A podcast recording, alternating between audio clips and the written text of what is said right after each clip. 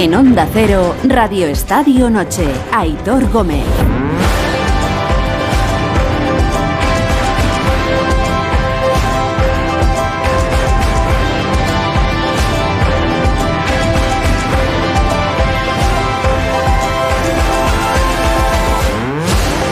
11 y 6 minutos de la noche, 16 minutos en Canarias. Buenas noches y gracias una vez más por regalarnos vuestro tiempo esta noche en la que estamos empezando semana. Caminamos ya del domingo al lunes 30 de enero. Gracias por compartir con nosotros este rato premium que echamos los domingos aquí en el Radio Estadio Noche de Onda Cero. Último fin de semana de la primera vuelta en Primera División. Mañana cuando se acabe el Villarreal Rayo y a falta de los partidos que tenemos pendientes de esta primera vuelta el Betis Barça y el Real Madrid Valencia, que se juegan esta semana, miércoles y jueves. Habremos finiquitado ya la mitad de la liga. Se nos va el tiempo entre los dedos. Una liga que tiene ya, después del empate en el Bernabéu esta noche entre el Real Madrid y la Real Sociedad, al Barça como campeón de invierno, que no vale para mucho, sí para la estadística y sí para ver que ahora mismo el Barça le saca, y esto es un dato tal cual, le saca cinco puntos al segundo, a su perseguidor, que es el Real Madrid. Cinco puntos después de los puntos que se ha dejado hoy el Real Madrid o que le ha obligado a dejarse la Real Sociedad. Bueno, como queráis verlo. Aprovecho y saludo a Edu García. Hola Edu, buenas noches. Aitor Gómez, buenas noches. venía pensando, digo, a ver por dónde sale hoy cuando le pregunte por el protagonista de la semana, porque mira que tienes opciones, los hispanos, Djokovic, Miguel Ángel. Bueno, tienes donde elegir eh, a porrillo, lo que quieras. Me voy a quedar con Nole, eh, porque he estado durante la semana, a mí me gusta mucho la persona de este señor, eh, yo no sabía que había estado eh, durante mucho tiempo en Kopaonich, en los Alpes dináricos, porque como el padre era esquiador, pues tenía obsesión de que el niño también esquiara. Y el niño no... Le salió tenista luego. Y el niño no había manera, como luego ha dicho el propio Djokovic, antes de, leer y de escribir, ya jugaba al tenis. Y también me ha, me ha, gustado mucho cómo cuenta la primera experiencia en el Partizan Tennis Club de Jelena Gensic, que fue entrenadora de una tal Mónica Seles o de un tal Goran Ivanisevic, y cómo aquel chaval eh, de poquitos años, cuando tenía que entrenar en una pileta vacía, que dicen, en una piscina vacía, porque en los años 90 Yugoslavia estaba en guerra, pues le dijo a su entrenadora en su primer club, en el Partizan, que quería ser número uno del mundo del tenis, alguien que lo tenía muy claro. A mí me parece que es gran protagonista porque ha conseguido sus 22 Grand Slam y porque creo que, desgraciadamente, para los que somos nadalistas, desde el primer pelo de la cabeza hasta la uña del dedo gordo del pie, pues eh, le va a superar y va a ser el mejor tenista de la historia, al menos en Palmarés. Y yo creo que es un gran protagonista, pero mm, mi corazoncito hispano y, la, vertiente epistolar de Miguel Ángel Gil también ha tenido su cuota de protagonismo, es verdad. ha sido un domingo muy intenso. Es que han pasado muchas cosas este domingo, este fin de semana en general, pero este domingo en concreto recuerdo que el Valladolid ha ganado 1-0 al Valencia, que el Atleti ha ganado 0-1 en Pamplona que el Celta ha ganado 1-0 al Athletic de Bilbao, muy goleador a la tarde, es verdad que tampoco ha ido, y acaba de terminar el Real Madrid 0, Real Sociedad 0, que posiblemente eh, bueno, los vemos todos, todos los fines de semana, pero si hubiera que elegir quizá el mejor partido, el más atractivo para ver desde casa tranquilamente, quizá ha sido el de esta noche en el Bernabéu. El Real Madrid ha hecho un buen partido, la Real Sociedad ha hecho un buen partido, al final 0-0, lo que ha faltado ha sido la puntería y los goles o los porteros han estado muy bien, que lo han estado, tanto Courtois como Remiro. Eh, y fuera del fútbol, lo que decía Edu, eh, Djokovic ha ganado su Gran Slam número 22, iguala con Nadal en Australia, eh, con la victoria de hoy en Australia, Nadal como el jugador con más grandes Slam, y los hispanos, que son gigantescos, nuestra selección española de balonmano, que se ha colgado el bronce hoy ganando a Suecia en Suecia, ni más ni menos. Em, aprovecho para saludar a gente que viene a compartir este Radio Estadio Premium. Está Edu García, está Edu Pidal. Hola Edu, buenas noches. Hola, buenas noches. Está Enrique Ortego. Hola Quique, buenas noches. Hola Hitor, buenas noches. Hola David Bernabeu, buenas noches. Muy buenas noches. Alexis Martín Damayo, hola Mr. Chip, buenas noches. Joder, ya saludas a Bernabeu bastante, Madre mía de mi vida. buenas noches. Y está también Alfredo por ahí. Hola Alfredo, buenas noches. También se han quedado buenas noches, sí señor. Eh, oye, voy al Bernabéu a ver qué se está diciendo, qué se dice después del empate a cero entre el Real Madrid y la Real Sociedad. Ahí están Pereiro y Burgos. Hola Pere, Fernando, buenas noches. Fernando está esperando a que, a que Estoy yo aquí con, vosotros. ¿Qué partidazo hemos visto, eh? Pues eh, yo desde la jornada posiblemente el mejor. Muy buen partido. Lo que pasa es que nos han faltado los goles, pero... Pero bueno, al final el Madrid en la primera parte estaba muy bien, en la segunda no ha bajado el pistón, la Real ha subido mucho con los cambios y, bueno, pues demuestra que está ahí por lo que está, porque es un auténtico equipazo, tiene 10 bajas, vamos a ver en qué queda lo del Lustondo y ese tobillo, porque me dicen que tiene mala pinta. Y nada, pues esperando a, a Imanol, no sabremos si vendrá con el balón del partido o no, porque se lo ha querido quedar un ratito, ya habéis visto en la, en la zona técnica, pero como bien dice Alfredo, hay... Eh, entre muecas se ha quedado muy buena noche para el Barça porque el Madrid esté más 5 después del mes que llevaba y las sensaciones de ir recuperando eh, pues cada día un poquito más el nivel y estar mejor, pues te, llevas un, palo bueno. Queda mucho, ¿eh? queda mucho también, queda toda una segunda vuelta, pero es verdad que pero la dinámica es, es, de un poquito aquí, un poquito allí, pues. Bueno, de momento más cinco. Oye, que ves, Alexis, me has hecho el lío y al final eh, me faltaba por saludar a Cayetano Rosola Cayetano, buenas noches. Hola, buenas noches. Que me ha hecho el, Tú ya, Cayetano, yo, no te digo, pero tú ya eres, vamos, tú eres ya no, el carrito no, no, eres ni el postre, eres el segundo café ya que se pide con las sobremesas a la Me siento mucho mejor. Bueno, perdón, perdón, Cayetano. ¿Está ya Imanol Alguacil en la sala de prensa del Bernabéu? Aquí, primera pregunta. Que por cierto, se le ha ido. La jugada esta que contaba Pérez se le ha ido un poco a la olla cogiendo ahí el balón. Sí, bueno, muy Manuel, ¿eh? Muy, muy de Manol. No, sé yo si me esperaría eso. a cantar no, pero no te lo digo por, por, mal, sino porque tiene ese temperamento en el día a día, pues algún día se tiene que escapar. Bueno, las primeras cosas son en complicado. Sí, no, ahora, ahora me ahora pégame un grito, la podríamos traducir, pero bueno, ahora va a hablar en castellano, ahora me pegas un, grito y vamos. Oye, eh, posiblemente haya sido el mejor partido de, de la jornada. ¿Estáis de acuerdo?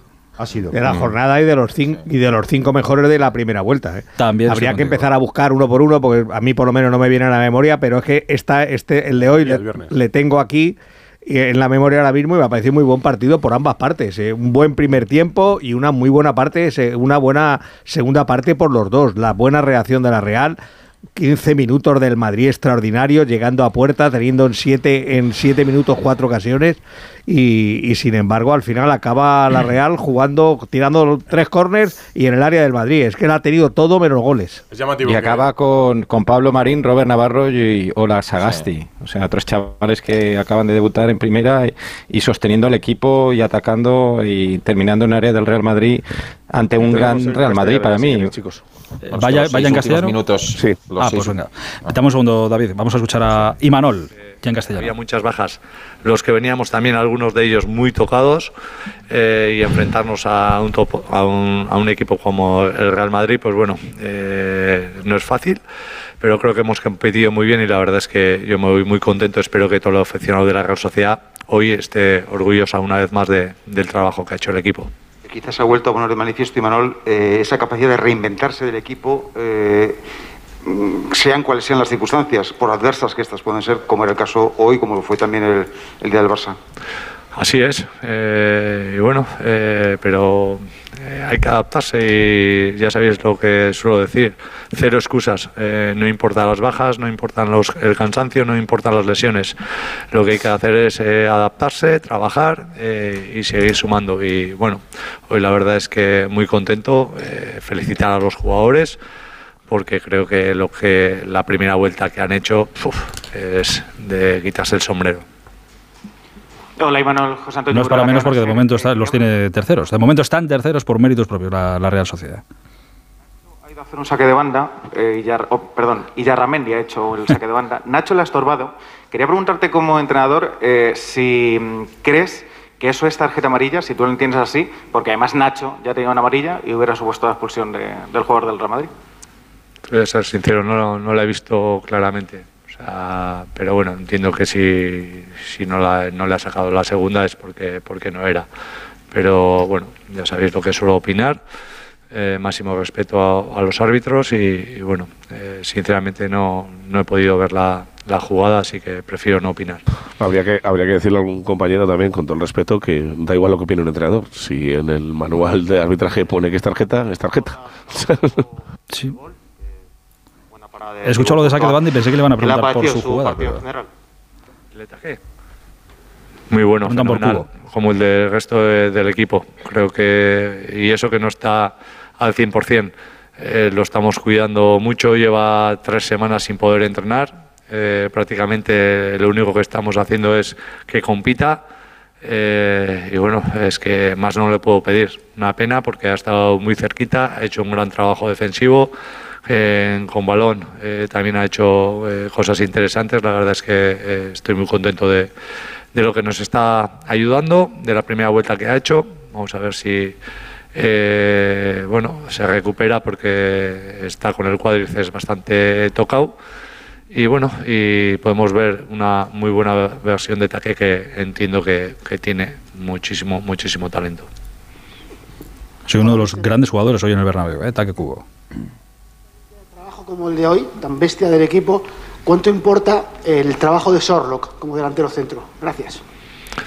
Bueno, es que tú puedes destacar a Alex, pero es que yo también eh, destaco la, la, entrada de los, de los chavales en un momento eh, crucial, en un momento en el que el, Real Madrid estaba apretando, en un, en un Bernabéu pues bueno, eh, empujando a su equipo.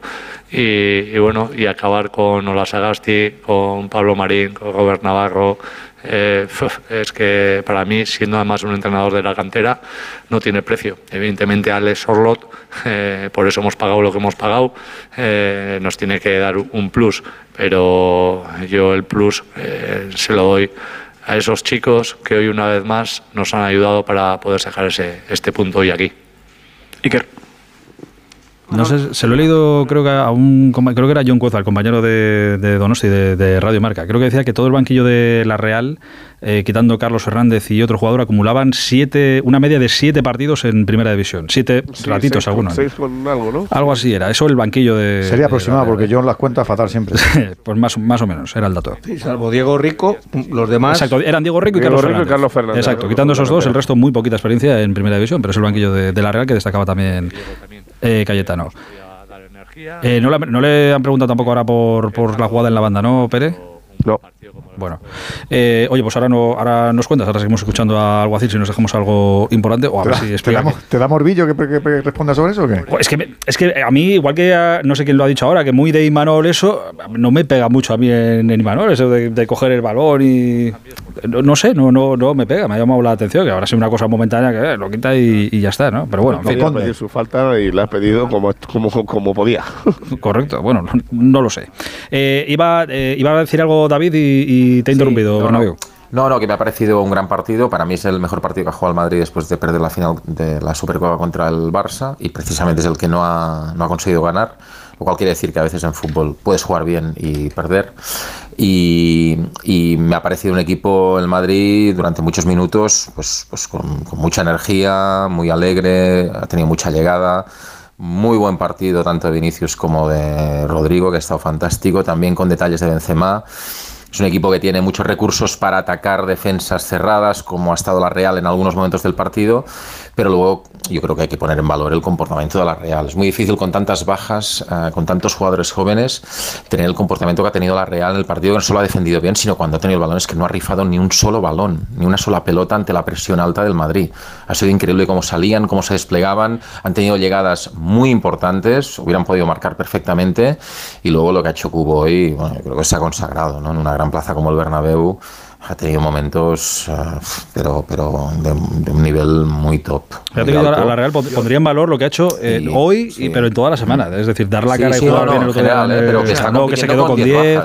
Pero muy y con las bajas que tiene. Y con las bajas que tiene. Y no jugadores cualquiera. Claro, no, es que a mí me hubiera gustado ver a esta Real con David Silva, con Miquel Merino, con todos los jugadores en forma, ¿no? E incluso con la lesión de Lustondo ahí en la, en la banda, en la, en la parte final del partido, que ya le trastoca todos los planes, que tiene que ir metiendo a un hombre, tiene que quitar a Zubeldia del, del centro de la zaga, ya le condiciona. A mí me, me, parece que la Real hay que enmarcarle en su justo punto. Yo, yo estoy encantado con Imanol, es que lo escuchas en las ruedas de prensa y no pone un pero, porque podría decir, oye, la tarjeta de Nacho, a mí me parece que hay dos jugadas. Ah, pues mira, mira, a ver pensando que era saque de, saque de banda a favor nuestro. Eh, bueno, una acción sin más. Ya te quedas tranquilo, Hitor, ¿eh? ¿eh? En ningún momento he dicho nada, así que bueno, un lance más del partido. Quería decir antes que, él nunca. Te ha mentido con gusto, ¿eh? Te ha mentido con gusto. Él nunca eh, se queja de nada de lo que pasa dentro del partido, de lo que dice en el banquillo rival. Dice que ha pensado que era saque de banda para ellos. para, mí hay un, para mí un penalti de, de, Lenormand a, a, Rudiger, Es claro Y, y, hay y una amarilla también a Nacho. O sea, yo creo que esos son pequeños detalles. Bueno, pequeños no, detalles que pueden en algún momento condicionar, pero creo que, que tan clara es la segunda amarilla a Nacho como el posible penalti a Rudiger. Y yo le doy un mérito a la Real, además, que después de verse dominado y superado por los dos rivales, tanto el Barça el otro día, que en la primera parte fue mucho mejor, le encerró a la Real, le quitó el balón. Eh, cómo, cómo van superando, van, o sea, cómo jugadores tan jóvenes van asimilando el partido, van sufriendo durante el partido para terminar atacando como atacaron el otro día el Camp Nou con un hombre menos y hoy han vuelto a hacerlo mismo. Es decir, que no es casualidad lo del Camp Nou, sino que bueno, ellos van ahí metiendo los dientes, apretando, apretando y en, cuando tienen una oportunidad empiezan a desplegar el juego que con los jugadores que le faltan seguro que es mucho más eficaz, sobre todo cara al gol. Es que, por cierto, ha confirmado Imanol en sala de prensa que eh, es, eh, es 15 fuerte de tobillo de Arich Elustondo y que se está mirando si tiene afectación a los ligamentos del peroné. Eh, chaval se ha ido con la pierna tiesa, no, si es solo un esguince ni tan mal. ¿eh? Hay una imagen de televisión que tiene una bola en la parte derecha del tobillo tremenda. ¿eh? Sí. Si es solo esguince, ni tan mal.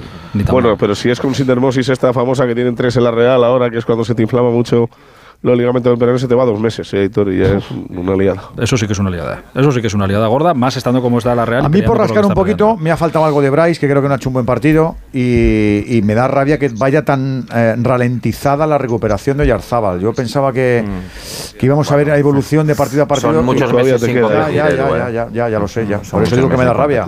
Mira, eh, como eh, decíais que es verdad, y decía Alfredo, yo creo que son las dos jugadas más eh, llamativas, si queréis buscarle la polémica a este partido, que ha sido un buen partido de, de fútbol. Esa jugada de Lenormand y Rudiger en el área, los agarrones que ha habido, que podía haber sido penalti perfectamente a favor del Madrid. Y luego esa jugada que el, el saque de banda que Nacho se pone delante y hubiera supuesto la segunda tarjeta amarilla para Nacho, que no la ha visto y ha seguido en el partido. Sobre esto le han preguntado a los compañeros de Movistar, sobre esta jugada concreta a Nacho, y ha dicho esto. Una jugada rara, ¿no? Es verdad que, que cortó la, la, acción, pero bueno, pensaba que, que, el balón era a favor nuestro. Es verdad que no debería haber cortado el balón, pero bueno, eh, esto es fútbol, eh, así ha pasado, así ha sido el partido. Y nada, por fortuna para mí no ha sido tarjeta. Bueno. Que, que, que, la misma disculpa de Imanol. Qué difícil, qué difícil interpretar las saques de banda. Todos en este pensaron partido. que era saque para ellos. ¿eh? Sí, sí, sí, no tiraban para lo suyo. Dicho lo cual, aunque penses así, no metas nunca la mano por si las moscas. La, la, que la creas una, claro, si tienes la una mano, que lo meter la hizo mano, Nacho ya lo sabes. da, da a entender que le podían haber sacado perfectamente la segunda. Pues claro que lo va a entender, porque lo sabe que ha tenido toda la suerte del mundo de que no por suerte para mí. Totalmente. Bueno, lo ha visto. Que, Lenormand podrá decir, pues por suerte para mí tampoco me han pitado lo de lo de Rudiger en No, el porque es verdad que ha habido pues pensaba que era correr para ellos, ¿no? Da, da la sensación de que el, el árbitro ha interpretado que era un agarrón que neutralizaba al otro, porque los dos han terminado agarrando, pero es verdad que había más, eh, más inicio la- en el agarrón de Lenormand y que te podías haber ido al Y punto de penalti. Claro. Más continuidad en el agarrón, porque Sí, al final sí, ya sí. le termina haciendo como una llave de judo. Yo la jugada, sin ser igual, me parece parecida un poco a la de Eric García y Stuani de ayer. Es decir, los dos ahí va forcejeando, pero al final Stuani, que es muy listo, alarga, alarga, alarga para que el agarrón ya de Eric García se vea muchísimo. Mira, ¿no? hay, hay una, hay una circunstancia en curiosa. 2006 hubo un, hubo un ma- Valencia-Real Madrid en Mestalla.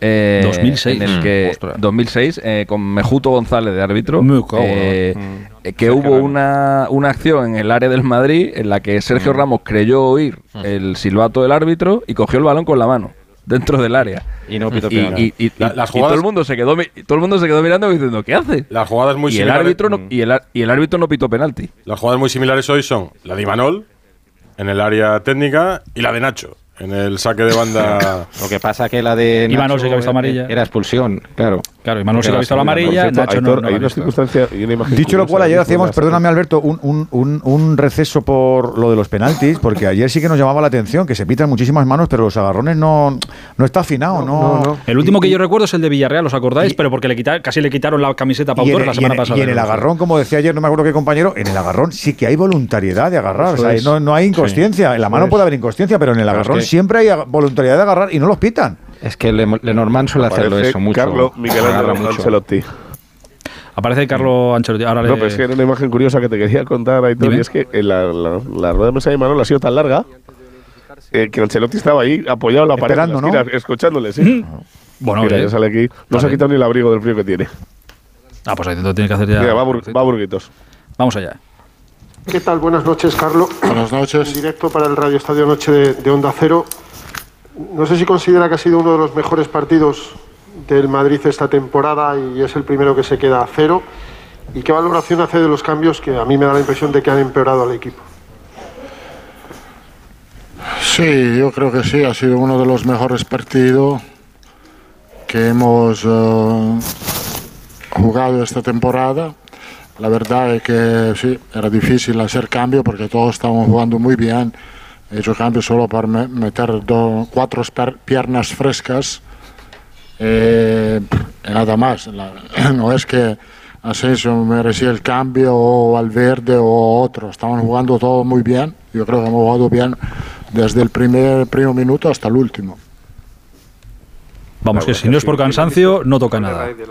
Claro, si se Ceballos y que, que saquen al Madrid un poquito, ¿eh? Correcto. La diferencia ahora son cinco puntos con el, con el Barça. El próximo jueves hará un partido frente al Valencia. El equipo ha jugado muy bien, no ha hecho gol. ¿Cree que ha sido mala suerte? ¿Que ha faltado algo más? No, no ha faltado mucho. Creo que la Real Sociedad nunca ha jugado como quería jugar. Hemos presionado bien arriba, hemos pusimos intensidad en el partido desde el primer minuto, jugado muy bien con, con balón, mucho compromiso sin balón, hemos llegado muy cerca de marcar, hemos sido un poco desafortunado, pero esto a veces puede pasar. Hay otros días que gana y el tono es eh, más serio que el de hoy, que se le han escapado dos puntos. ¿eh? Yo creo que está contento con el partido que ha hecho el equipo. Más allá de que le ha faltado el gol, ¿eh? evidentemente. Sí, pero lleva ¿eh? Bueno, claro partido y si estos cinco puntos de distancia que ahora tiene el, Barcelona, aunque todavía resten por jugar 60, eh, le preocupa más que por su equipo, sino por la dinámica ganadora, aunque no esté jugando brillantemente del, Barcelona y, un, con un ritmo que le acerca a los 100, a los 100 puntos eh, finales. Yo creo que eh, este primer tramo de, de, esta temporada, si ganamos el jueves, creo que hemos hecho más puntos que el año pasado. Lo que destaca es que Barcelona lo está haciendo muy bien lo ha hecho muy bien hasta ahora, pero la temporada se queda muy larga. Eh, yo creo que el mes de enero ha sido un mes complicado, eh, pero veo que al final, en estos partidos, el equipo ha crecido mucho sobre todas las facetas, defensiva, ofensiva, de, el aspecto físico. Yo creo que podemos dar garra de batalla en los próximos meses porque el equipo empieza a mejorar. Ahora pues, esta semana volverán los jugadores lesionados, eh, entonces tenemos confianza para los próximos meses. Y es verdad lo que dice, ¿eh? del Madrid que pierde la Supercopa a este Real Madrid ha pasado... Es un cambio total a nivel de juego, quiero. Sobre de todo, ¿eh? sí, sí. juego, intensidad... A los, que se, refiere como lesionados, si le creemos, que ya sabéis que hay que codificar todo esto, eh, Chuamenía, Lava y Carvajal vuelven el jueves. Me ha parecido bien, me ha parecido bien. Esta es una opción que se puede utilizar porque el jugador... Eh, Camavinga también si no es tan cómodo en esta posición, pero muestra calidad, eh, energía. Está muy bien. Eh, creo que se ha emparejado bien con, con Vinicius en la banda, han creado muchas oportunidades de este lado. Eh, yo lo veo bien. Da igual donde lo pongas, lo que es es un portento físico, Camavinga. Podría, podría empezar a jugar otro partido. Me parece algo más un recurso, ¿eh? Camavinga como lateral izquierdo. No lo sé de momento. Sí, claro. Desde luego, sí, no, no. Hombre, por, parece... por devoción no lo creo que lo ponga ahí, teniendo a todo No, el mundo no, pero quiero decir Que, que, a mí me ha sorprendido. O sea, tiene calidad para llegar y luego defensivamente eh, bueno, es que en físico y en recorrido hacia atrás no tiene, no tiene nada que envidiar a Mendy. Es incombustible. Físicamente y en la salida del balón por mucho, mucho mejor, mucho mejor que Mendy, por ejemplo, ¿no?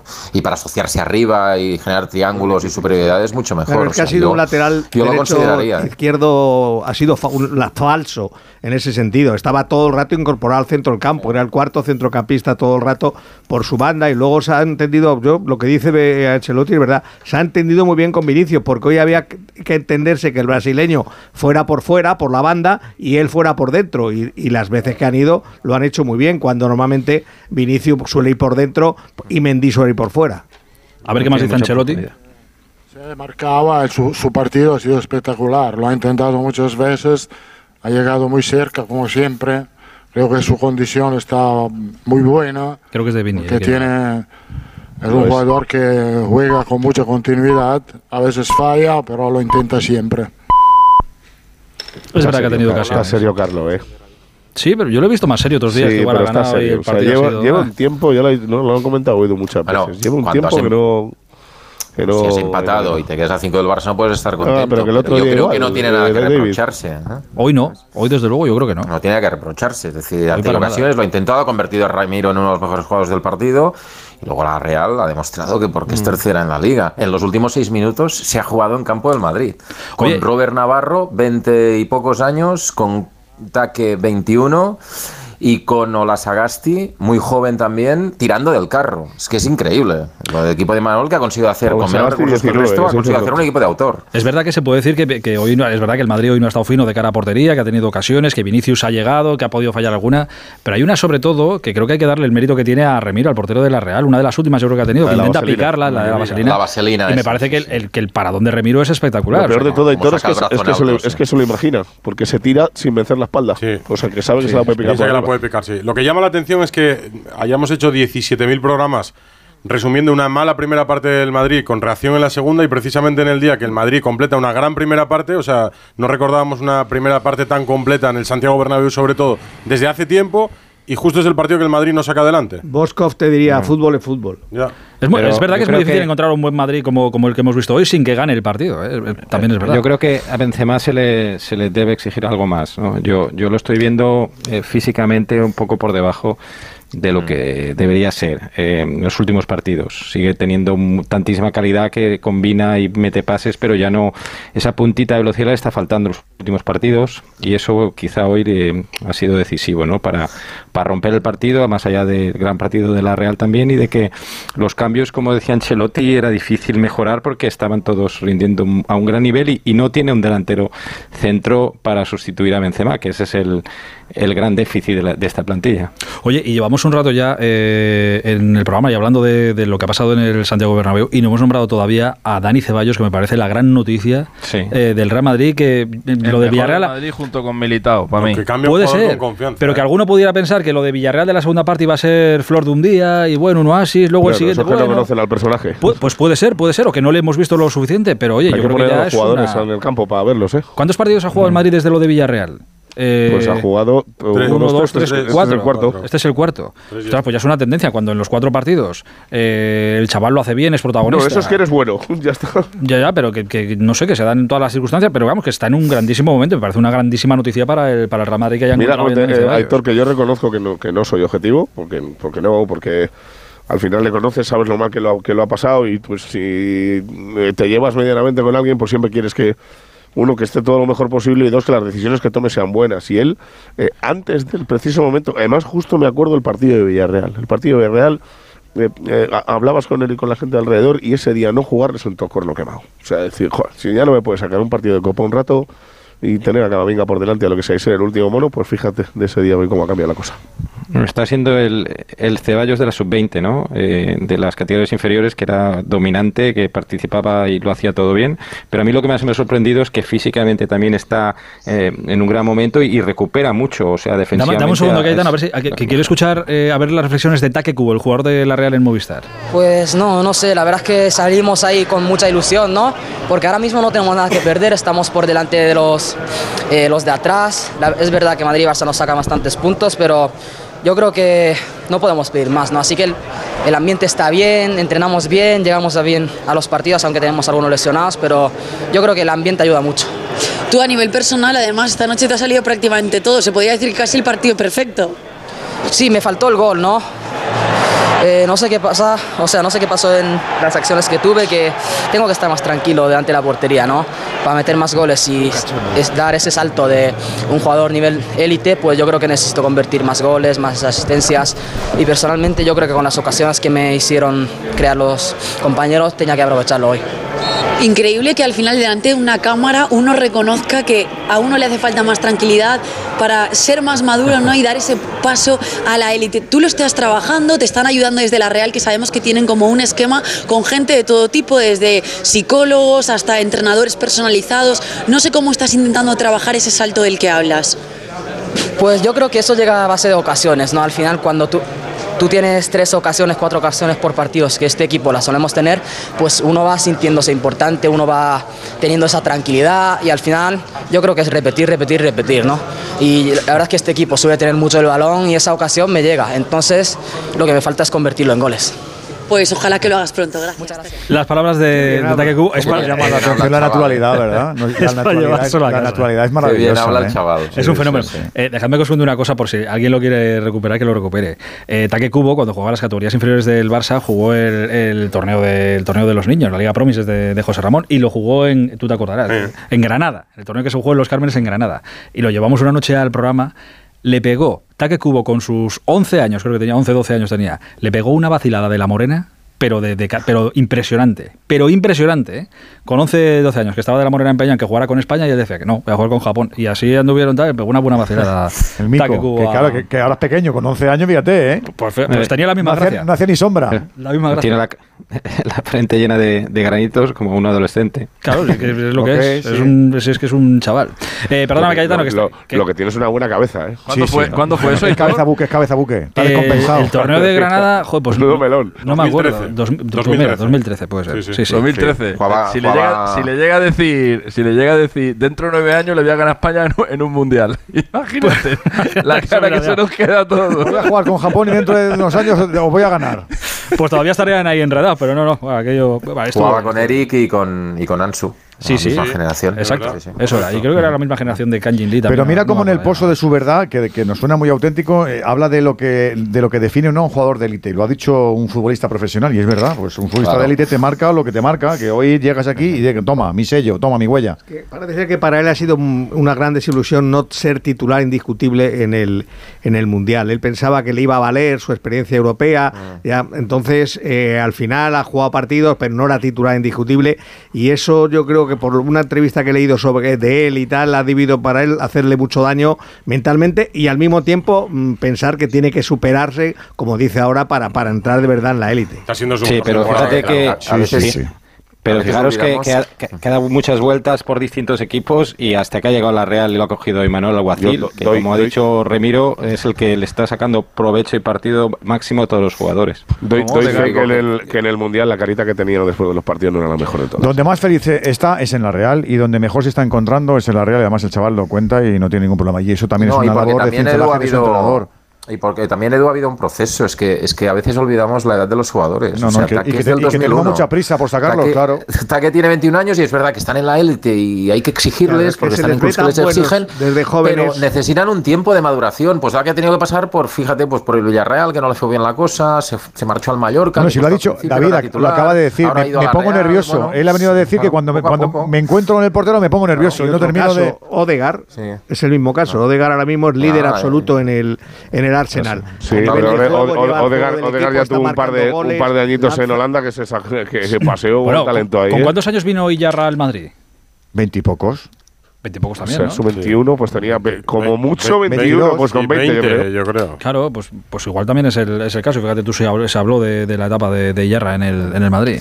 Eh, recuperó ya Fer, ya después de las ruedas de prensa de Carlo y de Imanuel Alguacil. Hola, Burgos, buenas noches. Buenas noches a todos. Después de ver el probablemente el mejor partido de bueno el mejor partido de la jornada seguro y de los mejores partidos del Madrid de la temporada seguramente también Eh, y estábamos hablando de no sé quién ha interrumpido estábamos hablando de, de la figura de Dani Ceballos y lo importante que está que está siendo en este en este equipo no sé durante cuánto tiempo no sé lo que pasará en el futuro no sé lo que pero de momento está siendo clave Absolutamente.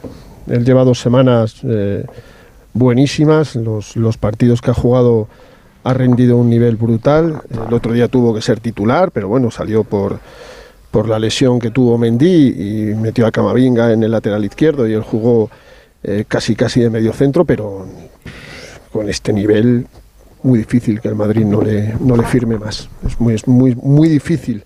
Y la despedida, que también influye para ese tipo de cosas, que se te levanta el campo entero. Sí, pero desde el Sí, primer pero ya te han minuto- visto, eso es. desde el primer minuto hoy ha sido, ha sido un Bernabéu entregado a Dani Ceballos, ¿no? Y es lo que, lo que pasa con, con algunos futbolistas, de estar fuera en el mes de julio, agosto, a, a revertir la situación por, por circunstancias en el último año de tu, de tu contrato, ¿no?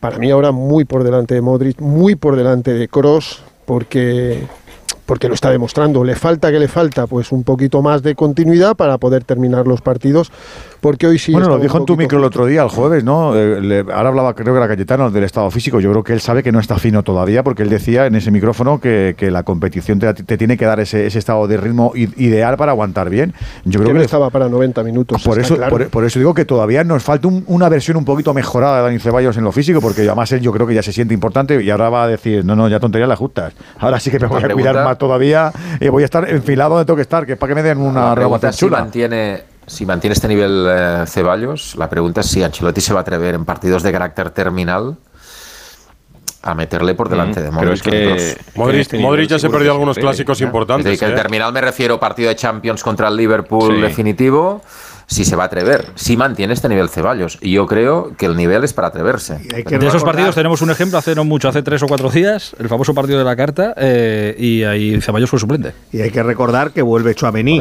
que Chuamení ahora mismo para, para Ancelotti es un jugador importante y para el club también por la inversión que ha hecho. Es decir, que ahora tiene más competencia directa. Es decir, bueno, tú ahora mismo aprovechas. Bueno, así parece que te han traído un pierna si lo tienes que poner por obligación.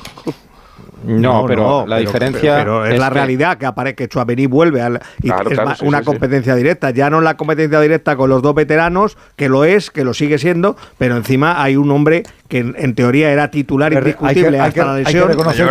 tal y como está, quitarlo ahora suena raro.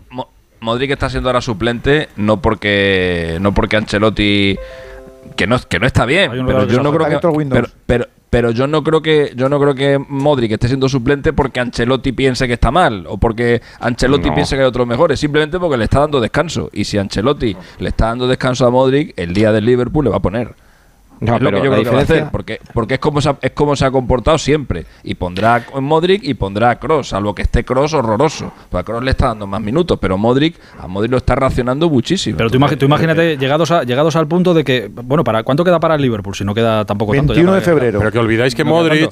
Pero imagínate que Ceballos llega así como hasta ahora, oye, que lo hemos visto de cuatro partidos, cuatro partidos está bien. Imagínate que llega así. Pero, que olvidáis que Modric, que el año pasado hizo un temporadón, pero Modric. El partido del Atlético de Madrid puso a Modric. Ya. que olvidáis que Modric, que la temporada pasada hizo un temporadón, es verdad, pero que Modric antes ya se sentó en el banquillo en clásicos. Y lo sentó Fede Valverde. Pero la diferencia es que el año pasado Ceballos... Eh, correcto, quien sentó a Modric fue Zidane, no Ancelotti. Hasta que entró en su despacho y le dijo, no me vuelves a sentar qué bonito. Qué conversación más Claro. es que es amor. A ver, ¿Cuántos le sentó? ¿Cuatro o tres? tres, o cuatro por lo menos. y llegó, y llegó ¿En el Camp todos o aquí también? Aquí también. aquí, ah, vale, también. Eh, a pues, ver, Fede pues Valverde era un avión, ¿eh? Fede Valverde en. Es otro que tiró la puerta ahora. Era, era un auténtico avión y le tenías que sentar. El problema es que el otro día Ancelotti ya dejó una declaración de intenciones un poco sospechosa. Cuando dijo, sí, es verdad, cuesta mucho sentar a y Modric. Y esa declaración de intenciones eh, hace que el otro día hagas una primera parte nefasta porque Modric y Kroos juntos... Claro, no puedo jugar ahora mismo. Es ahora mismo una situación y yo creo que el Madrid con los seis centrocampistas que tienes cuando se recupere Chouameni y, y vuelve un lateral izquierdo y Camavinga pueda sumar en el medio campo, que es donde rinde, el Madrid tiene para hacer en cada partido dos medios campos diferentes. Y, que, y que los partidos buenos y grandes, como el del próximo 21 o la visita del, del Atleti en nada o la visita al Camp Nou el 24 de marzo o 25 de marzo, ahí tienen, eh, jueguen quien tenga que jugar. Es que es evidente, que juegue quien tenga que jugar. Me da igual cómo pasa que lo que pasa es que si tú eres rival del Madrid y vas a jugar la Champions, ¿tú qué crees que prefieren los rivales? ¿Encontrarse con Modric y Cross o que meta Ceballos pues Ancelotti? Depende, ¿eh? Es que, es que yo creo que ahora, estoy de acuerdo con Burgos que ahora, y lo dije el otro día, ¿eh? Eh, me parece que es un momento en el que el Madrid no puede competir al máximo nivel con Modric y Cross juntos porque mm, no son jugadores que sostengan el medio campo ahora mismo físicamente. Pero claro, son jugadores que eh, dominan tanto la situación en Champions, eh, saben estar tanto en momentos de dificultad en los partidos, eh, son capaces de dominar el juego prácticamente desde la nada, muchas veces en este tipo de enfrentamientos, que yo creo que Madrid los va a necesitar. En la el otro día también Ancelotti pudo hacer una, una, declaración de intenciones cuando dijo que le gustaba mucho el 4-2-3-1. Me hago fuerte con dos medios centros muy físicos que puede ser. Chuamení Camavinga o Chuamení Ceballos. O Pero te sobra uno de los dos, ¿eh? Modric Cross, entonces. No, lo metes por delante. Para que entonces tienes que sentar. Pero metes a uno. Pero yo, es, esa, pues es, esa metes a uno en la media es que a mí me suena a partido contra el Liverpool. Dos hombres fuertes, dos medios centros de, físico, de condición, y luego a los, al veterano que saque le meto por delante y le libero un poco. Liverpool o aquí? Allí por lo menos. Que no está, no está Liverpool tampoco muy bien. Sí, no Liverpool pero está Liverpool ahora, que, lo que le ponga. No. Yo no creo que Ancelotti vaya para otra, para otra historia. Pero que, que Kroos ha hecho un partidazo. Es que eh, yo creo que no, sí, no se pueden dar por, bien, por enterrados. Comparado, ¿eh? con Ceballos, comparado con Ceballos. Bueno, los eh, dos, eh, los dos, Fernando. Cayetano, los dos han hecho un partido. Comparado con Ceballos, pero a ver, pero es que. Porque Kroos, sin exigencia física, con dos animales que los ha tenido que cambiar en el, el 77. Partidazo, partidazo, o, o con bien, bien, bien, que le vas a decir. Pero el mm. partidazo, el partidazo, de Ceballos, el partidazo sí, de Ceballos. Cross hoy. Bueno, pero para mí, para Ceballos es un futbolista más dinámico y Cross eh, es un jugador mucho más claro, posicional. Además, eh, eh, Ceballos maneja, te entra más por los ojos. El partido con el pase. Ceballos, te, entra por los ojos porque te viene a la derecha, claro. se va a la izquierda, levanta la mano pidiendo el balón. Burra mucho, se, se, mucho. se aleja mucho el, de la Madrid. Se ha presionado en campo contrario. Claro. Y sin embargo, Cross es todo más mecanizado. Es toquecito en corto, apoyo. Vengo, voy, salgo. 30 metros de. Por tanto, y el otro llena mucho. Siempre tiene más de desgaste aquí que eh, que Cross, siempre. Siempre, claro. Siempre tendrá más desgaste. Oye, eh, llegados, a, llegados, a, este momento, que estamos ya eh, finalizando el mes de enero, termina la primera vuelta de, la liga, ese más 5 de ahora mismo del Barça sobre el Real Madrid, ¿qué os dice? Quedando todo lo que queda, ¿eh? que queda toda una vuelta por delante. Que, va, ha sido el equipo más regular a, que el Madrid. A, me olvido de todo y me centro en la Champions en nada. Porque el Madrid, el Madrid poco a poco. O sea, pero cinco, cinco puntos son dos, son dos pinchazos, eh, o sea, tampoco. Sí, cinco puntos son dos pinchados, pero. Mira pero el calendario. Es que, es que yo tengo la teoría que dentro de un mes van a ser ocho o nueve. ¿Tú crees? Es que hombre, el, eh, Barcelona, la tendencia que tiene el Madrid ahora mismo eh, es esa. Es la, tendencia de juego, creo que lo decía digo jugando como ha jugado hoy el Madrid, yo creo que se le escapará poco, eh, se le escaparán pocos partidos. Si juega como hoy. Sí. Si también decir que si el Madrid, si el Madrid hace un primer tiempo, como hizo el otro día contra el Atlético Madrid, o como hizo el, día del, de la. Copa contra el Villarreal, probablemente perderá sí, muchos. Probablemente. Y eso, y de eso no hace tanto. De eso, eso, eso pasa equipo que bien. te invita. Dime, Alfredo, dime. El Barça sin jugar bien, no, y el Barça sin jugar bien está sacando números de récord. Eso, estaba mirando... eso sí es importante, lo que dice Alfredo ahora mismo. Es que has ganado tres partidos 1-0, los tres sin Lewandowski.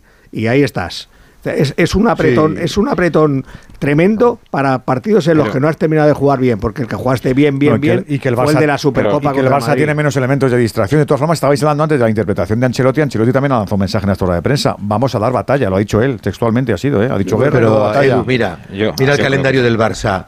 El, el, al Barça le quedan eh, ocho salidas. Son seis contra los últimos clasificados. Seis. Le quedan dos partidos entre los primeros de arriba, Villarreal, Betis y el Atleti Bilbao, y el resto es un calendario muy a favor. Tiene que recibir al Madrid. O sea, yo creo que. Bueno, se queda toda la segunda vuelta que son 19 rivales. La diferencia sí, entre casa pero, fuera. Pero, Edu, siempre mejor 19 rivales en casa fuera no es lo mismo, ¿eh? Eh, tener, tener la salida, no tener a, que a mí definitivos tampoco me parece. Me parece que, que el, el, para mí era favorito en agosto el Barça un poco y en poco, también. Eh, eh. Y ahora tiene pinta de que lo es un poco más. Pero no, pero tiene pinta de que todavía hay batalla, creo. Ahora mismo el Barça, Barça la dinámica de partidos de empate lo gana. Partidos de empate lo gana. Y pero está ganando muy buena, ¿eh? está ganando por la defensa. Conociendo a los jugadores del Madrid, a Benzema, a Modric, a Kroos, a todos estos, estos necesitan media excusa para pa, pa, pa centrarse en la Champions. Y ya tienen un cuarto de la excusa. En cuanto se le vayan tres o cuatro puntos más, acabó. Sí, pero, pero ¿sabes cuál es el, problema? El problema de eso. Lo han hecho tantas veces. Pero el problema de eso es que, la erosión del fin de, del fin de semana, irte dejando puntos, tal. Da igual, no tiene. Pues, pues, no, si luego lo salvas en la Champions, maravilloso, claro. Es que, la, erosión, no hay ninguna erosión porque te van ganando los partidos para acabar segundo y ya está. Que es que, es que lo han hecho mil veces. Es, que, eso, de centrarse en la Champions es muy complicado. ¿eh? Es que te puedes quedar en marzo en y de marzo a junio hace eterno esto, ¿eh? Pero es que vamos a ver. Le, pasó, le, pasó en, le pasó en 2019 que se quedó fuera de todo en, en cosa, febrero, pero, sin embargo pero en 2018 le salió bien, en 2017 le salió bien, en 2016 le salió bien. Vale, perfecto. David, déjame, déjamelo ahí en alto, David, déjamelo ahí en alto, que antes eh, quiero cerrar el quiero cerrar el Bernabéu con Férico un Pereiro. También quiere cerrar lo que está haciendo, la, la obra está, haciendo gasto, está haciendo gasto. No, pero quiero hacerles eh, antes de despedir quiero hacer una pregunta, ya pasados ¿cuántos días han pasado desde el, dos días han pasado ya desde, desde el viernes? Y sé que se ha hablado mucho ya durante estas últimas horas, pero eh, Fer Pereiro eh, ¿en el Real Madrid qué se dice de, de lo de la carta de Miguel Ángel Gil? Si es que se dice algo. ¿O qué tal ha caído eso?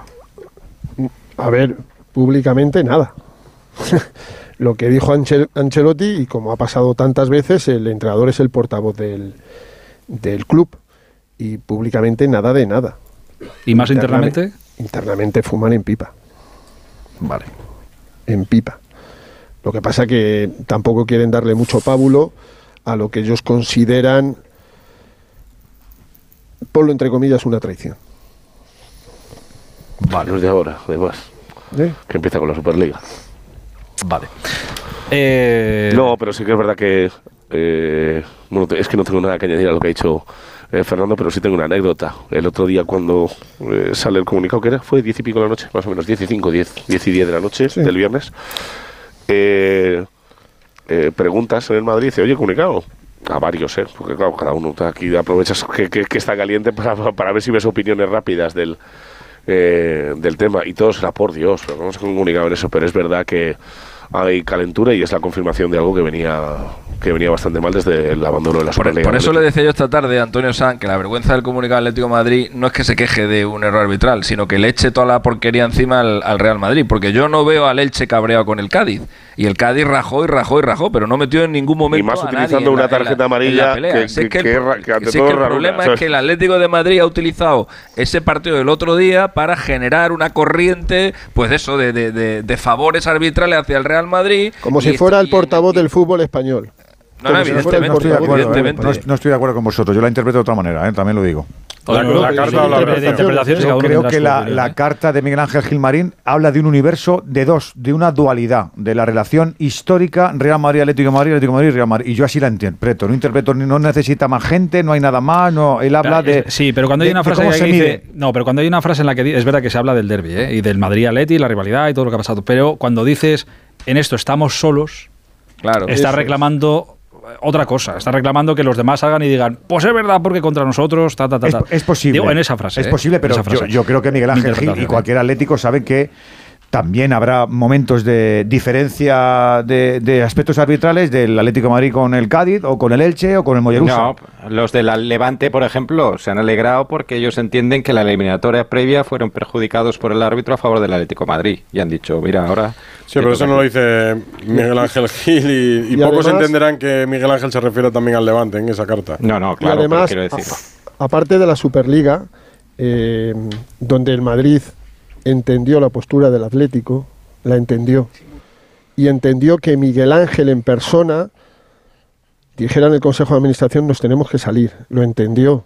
Por eso hablo yo de, traición. Cuando las relaciones son magníficas, maravillosas, magníficas. Y quien, y quien eh, se diga lo contrario, que lo, que, que lo suelte aquí. Entre el Real Madrid y el Atleti. Sí, hace, poco hubo un comunicado del Atleti por el, del Madrid, perdón, por el asunto de las entradas y uno de los puntos era ese. Esta última semana, porque corresponde a que el otro día dijeron que no había comida, había bebido poco tiempo, que se llevan mal. Aquí está contando Fernando ahora mismo que no. se van a llevar mal, por favor. Florentino Pérez. No, pero eso lo has oído igual que yo. Que el otro día no han comido porque no querían.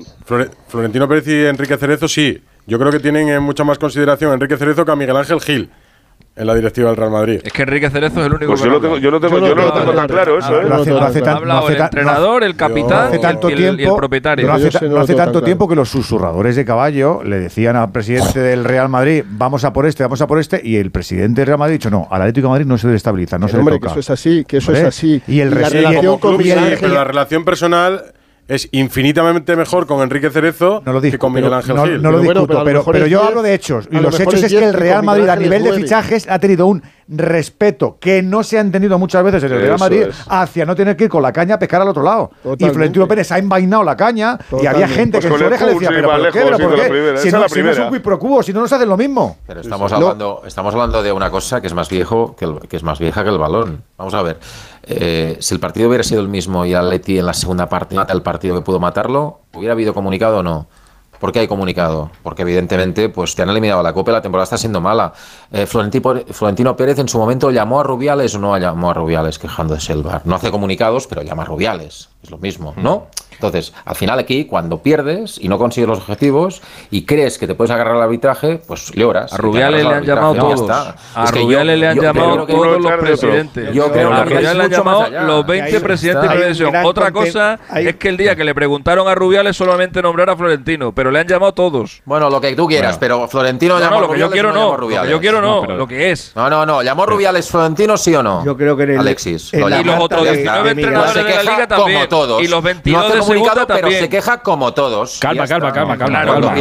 Es que, calma, calma, calma, Ortego, dime. En la carta de Miguel Ángel Gil hay un contenido dirigido a sus aficionados grandísimo. Totalmente, hombre. O sea, ahí hay un contenido de decirles, no os preocupéis, que ya, ya sé que mi entrenador ha dicho que, que no decimos nada, pues voy a sacar la carta esta. Por eso, por eso, por eso el comunicado del Atlético de Madrid o la carta del Atlético de Madrid no se hace un viernes por la mañana a las 9, sino que se hace un viernes a las 10 de la noche porque él, habrá estado aguantando a todos sus socios y tengo que sacar el paraguas a proteger. Ahora seguimos hablando, ¿eh? de verdad, pero dejadme que cierre, el, que cierre el Bernabéu, que Pere y Burgos... ¿A, qué somos, los, los, últimos, ya lo sé. Ahí está.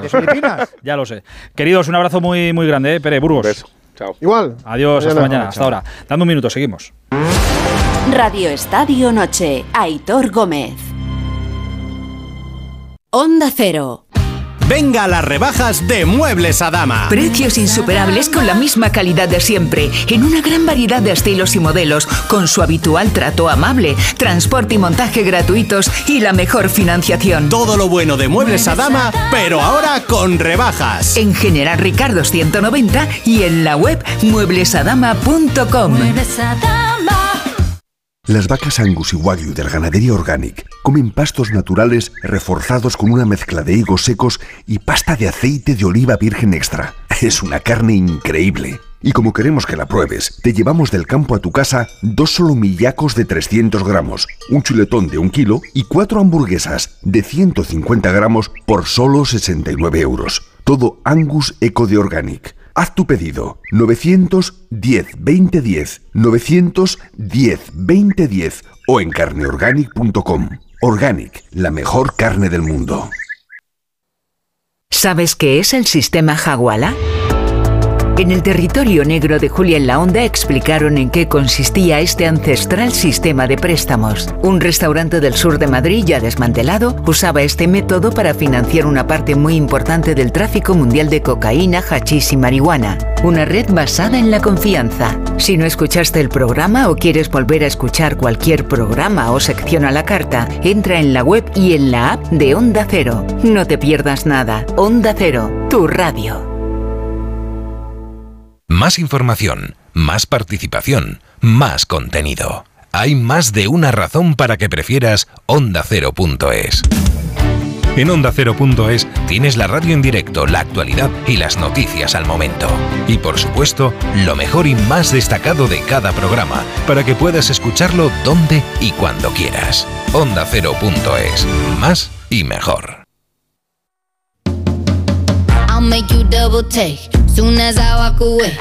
Radio Estadio Noche, Aitor Gómez. En Onda Cero.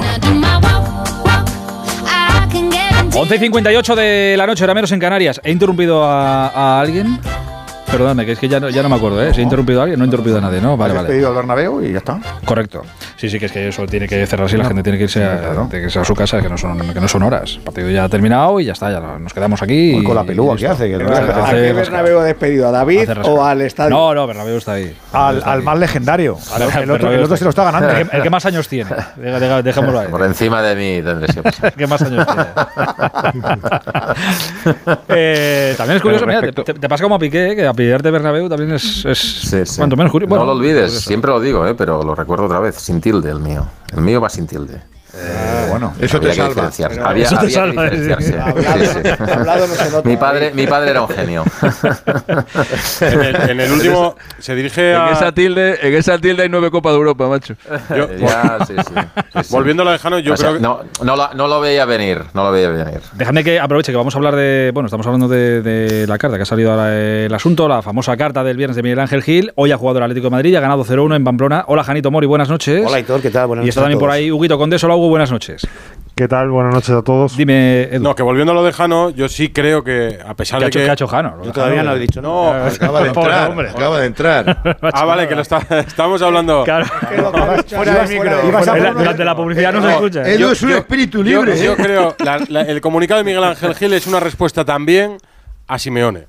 A lo que dice Oh, Simeone. Es una respuesta clara a las declaraciones del entrenador. Y en el último párrafo habla de algo importante que son las responsabilidades. En el último párrafo habla de que es responsabilidad nuestra que el equipo esté fuera donde de Champions, estamos, fuera de la Champions, a tal distancia de la de liga, tal, y es responsabilidad nuestra en los 19 partidos que quedan reconducir la situación. O sea que al final es respuesta y Por cierto, el Atlético de Madrid que le ha recortado, eh, Palo, zanahoria, le ha recortado dos puntitos hoy a la Real. Ya Sí, está sí. a cinco del tercer Ya lo puesto. de menos. Eh, Y- quedan 19 partidos. y quedan 19 partidos. Te ha faltado decir. toda una vuelta. Te ha faltado decir todavía. Quedan 19 partidos Bueno, todavía. se va a hacer larga la temporada, pero vamos a ver cómo termina. Se va a hacer larga, se va a hacer larga. Dentro de, del Atleti se, ha- se habla de... ¿Qué, qué se dice dentro del Atleti? ¿Qué, ¿Cómo ha caído la, la carta de Miguel Ángel? Pues Entiendo mira, que bien, o sea, que ahí se, se yo- aplaude, todo el mundo aplaude. Yo te hablo de, de la información que yo tengo. En la gente del Atleti está 99,99 absolutamente de acuerdo con el comunicado de Miguel Ángel Gil. Me he encontrado con muchos atléticos estos días. Es verdad que ningún, a todo el mundo le ha parecido bien la carta. Pues no te he dicho Porque la 100%. carta va para los socios de la Claro, Atleti. la A todo el carta va mundo, sí, sí, dirigida pero oye, que- a los aficionados del Atleti y como dice Edu, a Simeone, porque el otro día en la rueda de prensa posterior al partido del Bernabéu dice, esto no le importa a nadie. Pues sí, ha salido la propiedad, ha dicho, a nosotros nos importa, y aquí está el comunicado, que está hecho con frialdad, 24 horas después, bien pensadito, bien meditadito y bien, y bien estructurado, sabiendo lo que querían decir en cada párrafo. O sea que mm, está absolutamente hecho. Es verdad que él no cree en su telegenia, pero a mí en el siglo XXI me falta el audio y la imagen.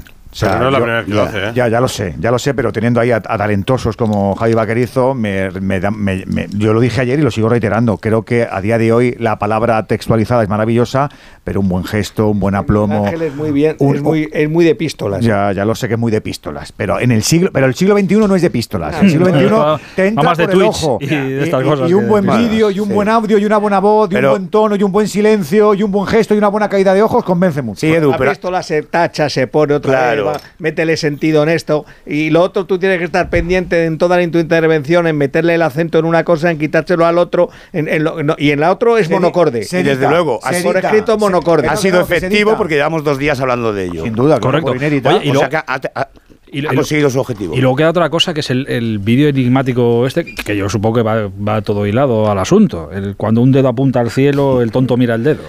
Eh, claro, supongo que va todo unido. Eso lo decía mucho afuera. Sí. Sí, sí, lo decía mucho. Sí, no, no, y escucha, y para definir muchas cosas está, está muy bien dicho, pero que va todo junto. Va, ¿Y tú a quién crees que va dirigido eso? Joder, Pero- no, no, no lo sé, ya es que yo ya... me- ¿A, la, que- a- a la prensa? yo ya os junto a vosotros para que lo digáis vosotros. ¿A la prensa? Pues seguramente por la interpretación que se está haciendo de todo esto, claro. Si, si- Pues mira, el ahí. El dedo es el comunicado del Atlético de Madrid y el cielo es la temporada de mierda, con perdón, que están haciendo. Y la gente está mirando al dedo en lugar al cielo. No, miramos a todo, que es lo malo que esté. No, no, miramos a todo. no, yo- miramos ahora al dedo porque en los dedos noticia, pero miramos a todo. Es que no hemos hablado aquí de la temporada del Atlético de Madrid, querido Alexis. Joder. Sí, hasta acá, sal- hasta acá salió la cartita. Pues porque es noticia, y ya, pero ya verás cómo el martes Evide- estamos evide- en otro lado. Evidentemente, el, dedo es, el dedo es la carta y evidentemente para el Atlético de Madrid el cielo es el trasfondo de todo lo que dice Miguel Ángel en esa carta, todo lo- el entorno del Madrid, lo que se mueve, lo difícil, los solos que, los solos que estamos en la llama lucha. poco- a mí me llama un poco la eh, atención y yo la leí con, con cariño y se lo decía ayer a los oyentes. Creo que hay un pozo de resignación que a mí me lleva a la reflexión. A mí, como ciudadano y como periodista, me lleva a la reflexión. Hombre, Me lleva a la reflexión y lo digo de verdad porque yo no soy madridista, a mí me da igual, pero reconozco que yo he trabajado durante muchísimo tiempo en medios donde nos iba muy bien si el Madrid lo iba bien. ¿Por qué? Porque el consumo del Real Madrid Club de Fútbol es maravilloso y todos tenemos más repercusión si el Real Madrid le va bien. Entonces, pues efectivamente tenemos que hacer un ejercicio de reflexión. No digo que nos flagelemos y que nos demos con el látigo y, y que, co- y que capemos y bloqueemos a Florentino en el móvil si es que nos llama. Pero es que lo que dice Miguel Ángel Gilmarín es una obviedad. Yo creo que eso lo sabemos todos. Pero cuando se verbaliza el se Madrid y el la Barça atención, Cayetano. tienen el poder y el poder significa eh, presionar a todos los Yo no instituciones he visto que aparezca fútbol. el nombre del Barça en la carta de Gilmarín. Bueno, pero todos sabemos qué es lo que le falta a esa carta. No, yo no, pues no, yo no sé lo que sabes tú. Yo te digo que en la carta el nombre del Barça no aparece. Bueno, pues yo te digo que ahí eh, la parte del Barça es la que falta efectivamente, pero desde hace mucho tiempo. Si cuando dices, dices Edu que hay resignación, claro que hay resignación porque ve que es una batalla que tiene perdida.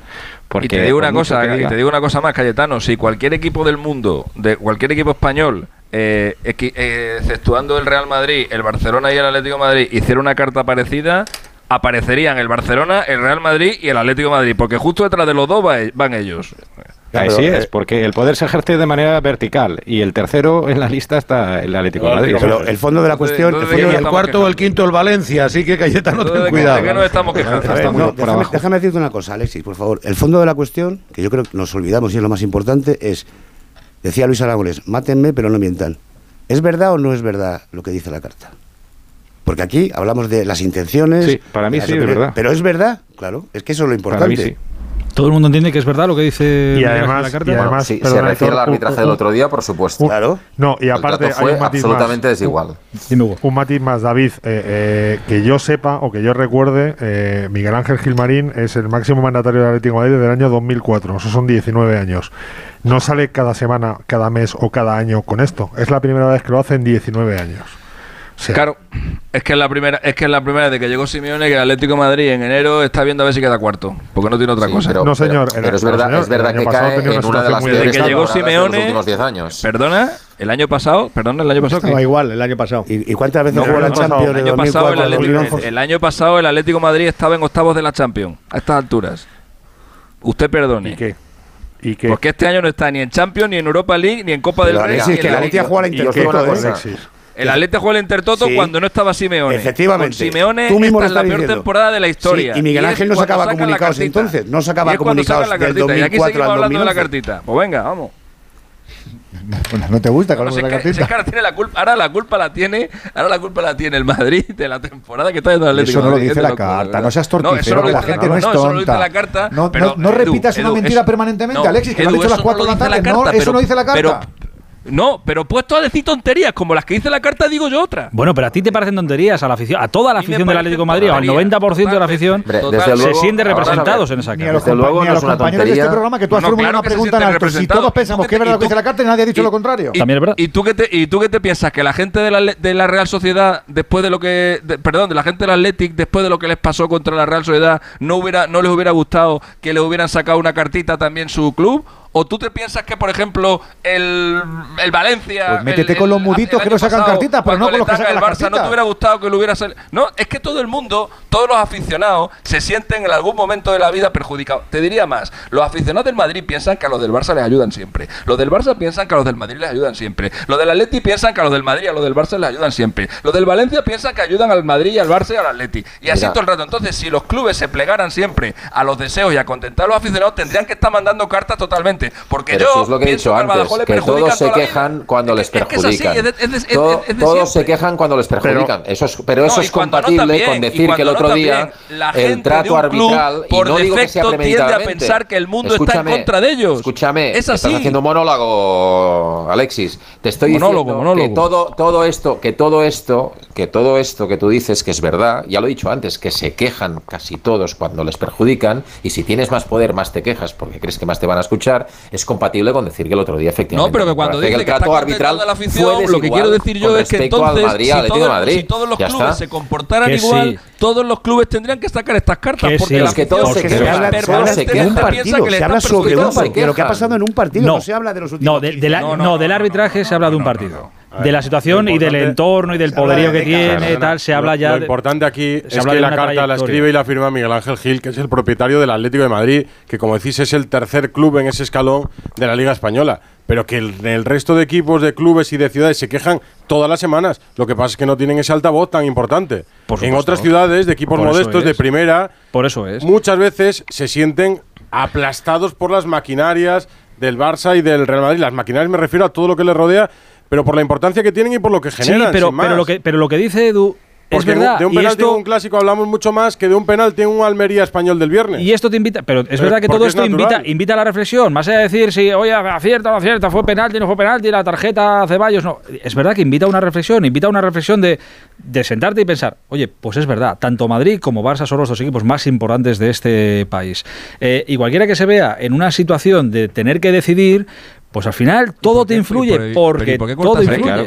Porque, mira, Prandelli tenía un término. Corta ahí porque si no voy a decir los 20, Alexis. Que claro, pero, pero solamente. Madrid-Barça y el siguiente es el Atleti, por supuesto. Pues pero que no, puede, pero que no puedes compararlos, Alexis. No tiene nada que ver. O sea, estos dos clubes eh, tienen un poder eh, eh, infinitamente superior a todos los demás. Y al Atlético también está muy, muy, muy lejos. Pero esto lo, definió Prandelli. no solo es el estamento arbitral. Hemos visto la Federación en la Supercopa de España cómo privilegia a los dos equipos. Quiere que los dos lleguen a la final. Son los que más generan, los que más dinero producen y, tienen mecanismos para presionar muchísimo más. Pero esto no quiere decir que los árbitros piten a favor premeditado. No, pero hay una cosa. Hablaba, hablaba Jano del efecto del jueves, pero yo el viernes leyendo el comunicado me acordé. Me acordé de los WhatsApp de Rubiales y lo del asco al Atlético de Madrid. Me acordé del parto que ha sido para el Atlético de Madrid irse de, del Manzanares a, a la M40 y lo fácil, entre comillas, porque eso no es una cosa de Florentino Pérez. Aquí llegó Alberto Ruiz Gallarón, presidente de la comunidad, y si me da el oro y el moro por mi parcela en la castellana, pues es un problema mío. Pero el parto, la burra que tiene el Atlético de Madrid para tener su ciudad deportiva y cómo la tenía, yo me acordé de todo eso, me acordé en el comunicado. ¿Eso significa que el presidente de la comunidad, que el alcalde de Madrid, que el del... No, no significa que sean todos unos corruptos y que favorezcan solo al mismo. Significa de que todos tienen una presión por la grandeza, por, el, por la capacidad de imantar que tiene el Real Madrid todo lo que toca. Todo lo que toca desde el alcalde de Roma cuando hace autopistas o al de Bosnia cuando trae aquí a Bosa Malkovich. No sé si me estoy explicando bien. Yo me acordé de eso del comunicado, no solamente de la jugada de Ceballos, me acordé de todo. Pero es que cuando, pero es que cuando, cuando, cuando viene Shakira, llena el Camp y cuando vienen los chunguitos, pues igual no lo llena. Es que es así, pero es que, pero eso no significa que es que a Shakira ahora no me he enterado lo que me privilegio, lo que sea. Pues Shakira a lo largo de su carrera, pues ha ganado lo que tiene, y el Madrid, el Barça y el Atleti, pues han ganado a lo largo de su historia lo que tienen. Pero los chunguitos tienen derecho a cantar y que se les escuche con un sonido normal. Pero el Atleti, pero, no, pero es que los pones, pero los chunguitos son chunguitos. Pero, no, puedes poner. Madrid le televisa los partidos igual que a, los, demás. Pero no puedes tiene un campo de fútbol igual que los demás. tiene la posibilidad de ficha igual que los demás. Pero que mueve, pero que mueve tanto en estos estamentos. ganó una liga hace dos años. igual que los demás. O sea, Alexis, no te lo crees tú. ¿Que Madrid y Barça están a la misma altura que Atlético de Madrid en todas estas cosas? ¿En qué cosas? Pues en todo esto, en lo que mueven, en lo que generan, en lo que. Te, lo vuelvo a decir. ¿Estás aquí a la misma altura que los chunguitos? Es que, no solo, es que el ejemplo no te vale, porque el Atlético pues sí, sí me vale, porque vamos a ver, a lo largo, a lo largo, de, a lo largo de una carrera, a lo largo de la historia de un cantante, de un actor, de un literato, de un club de fútbol, pues esa gente o ese club se van ganando un prestigio y se van ganando sus títulos.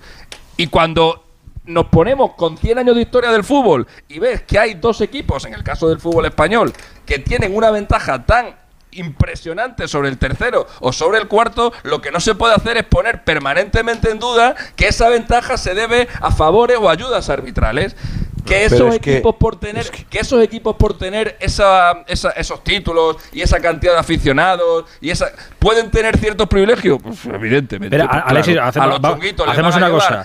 revisa pero esto, revisa no solo lo ha hecho. Espera espera espera revisa vamos a revisar un segundo el, micro de Alexis que creo que está un poco raro. y, así aprovechamos los demás para hablar. mira yo te digo yo te digo que yo es que creo que, que, Miguel Ángel Gil primero eh, no pone en duda todo el Real Madrid y el Barcelona. Él lo asume si es el primero que conoce cómo están las normas y sabe que él es el tercero en discordia, pero yo creo que se siente obligado por la inercia de la temporada a justificarse ante sus socios, porque pasan dos días y le dice la gente, oye, no nos podemos callar, nos elimina el, Atlético, el Real Madrid, pero no nos podemos callar. Y él un poco se escuda en eso y dice, pues venga, les voy a dar una pequeña alegría a los aficionados. Pero él sabe que el sistema está así, que un día le ayudan al Madrid, otro día al Barça y el tercero le van a ayudar al Atlético de Madrid. Yo creo que es más hacia los socios que por meterse con el Madrid es justificar la temporada y hombre hay un, hay un trasfondo. Que si llega a estar. si él llega a estar. O sea, si el Atlético de Madrid eh, juega el partido el otro día y sucede lo que sucede, estando eh, vivo en la Champions y primero en Liga. No se siente tan obligado. No hay este comunicado. Seguro, seguro. pero pero te digo una cosa, esto que decía Alexis, vale, me parece muy bien. Pero vamos, que aquí, que aquí nos hemos sacado de la manga el Villarato, ¿eh? Cuando el Barça de Guardiola ganaba títulos de Madrid los perdía. O sea, Guardiola. No, no, me metas el Villarato también en el medio, que ya lo, ya lo que faltaba. Por ejemplo, y el, y el topi. Que al final nos hemos sacado de la manga el Villarato, no. Aquí nos hemos sacado de la manga el Villarato, no. Aquí Alfredo Relaño, que es un periodista entre los miles y miles y miles que hay en el mundo, habla del Villarato. Pero no nos metas a todo el mundo. Dejemos el Villarato, dejad el Villarato ahora. Es que el Villarato. Dejad el Villarato ahora. persona o como mucho de un medio. Dejad el Villarato ahora. Dejad el Villarato ahora. Aquí, y hay una cosa importante y que no se puede pasar pasar por alto, eh, y le ha dicho Janito, que conoce muy bien esto, eh, esto también responde a las declaraciones, o no sé si lo ha dicho Edu, responde también a las declaraciones del Cholo Simeone después del partido, en las que dijo, esto no le importa a nadie, no sé qué. Bueno, pues hay un comunicado de la parte superior del club que también quiere demostrar que manda y que está aquí, que, su club le importa y, demostrar a los socios que, oye. la relación bilateral no es la de hace unos años. Y ahora hay un No lo sé, pero hay, hay, un entrenador que ha patrimonializado la entidad y ahora hay un dueño que dice, no, mira, el club Yo también estoy aquí. Y a lo mejor se quedó con un, con un párrafo en, en, en el tintero haciendo referencia a por qué el equipo no rindió la segunda parte como rindió la primera, por qué en la segunda parte no siguió jugando al ataque para terminar el partido o posiblemente lo piense, a lo mejor pero eso lo piensa y no lo ha hecho. Pero eso no va en el comunicado. No estaba escrito, no estaba eso escrito. No Pensaba a lo mejor escrito. El victimismo. El es sistema... el mismo victimismo que hace, que hace Butragueño cuando su equipo pierde y cree que ha perdido por los árbitros y el mismo victimismo que a veces practica el Barça cuando las cosas no le van bien. Esto es como cuando el mismo, ya está. Esto es, como, cuando, cuando, como cuando quieres mandarle Justificar un fracaso. Sí, cuando, pero como, como cuando quieres mandar a una pareja un mensaje o a una expareja un mensaje y lo pones en las redes sociales que al resto del mundo opina y dicen, no, si me da igual tu ver, opinión, si ver, la que me Héctor, importa es la de este. Las parejas Eh, pues tienen problemas, las parejas discuten. Sí, sí. Y este año es un año muy complicado entre Miguel Ángel Gil y el Cholo Simeone. Echamos la memoria atrás, la vista atrás y vemos. Primero, Cristiano Ronaldo. ¿Ya nadie se acuerda qué pasaba en agosto? Que uno quería y el otro Antoine no quería Griezmann, tanto. si se marcha este para que venga el otro. Primeros roces. Asunto, Joao Félix. En el club había hartazgo por la posición de Simeone y la relación con el portugués, más allá de que haya rendido o no.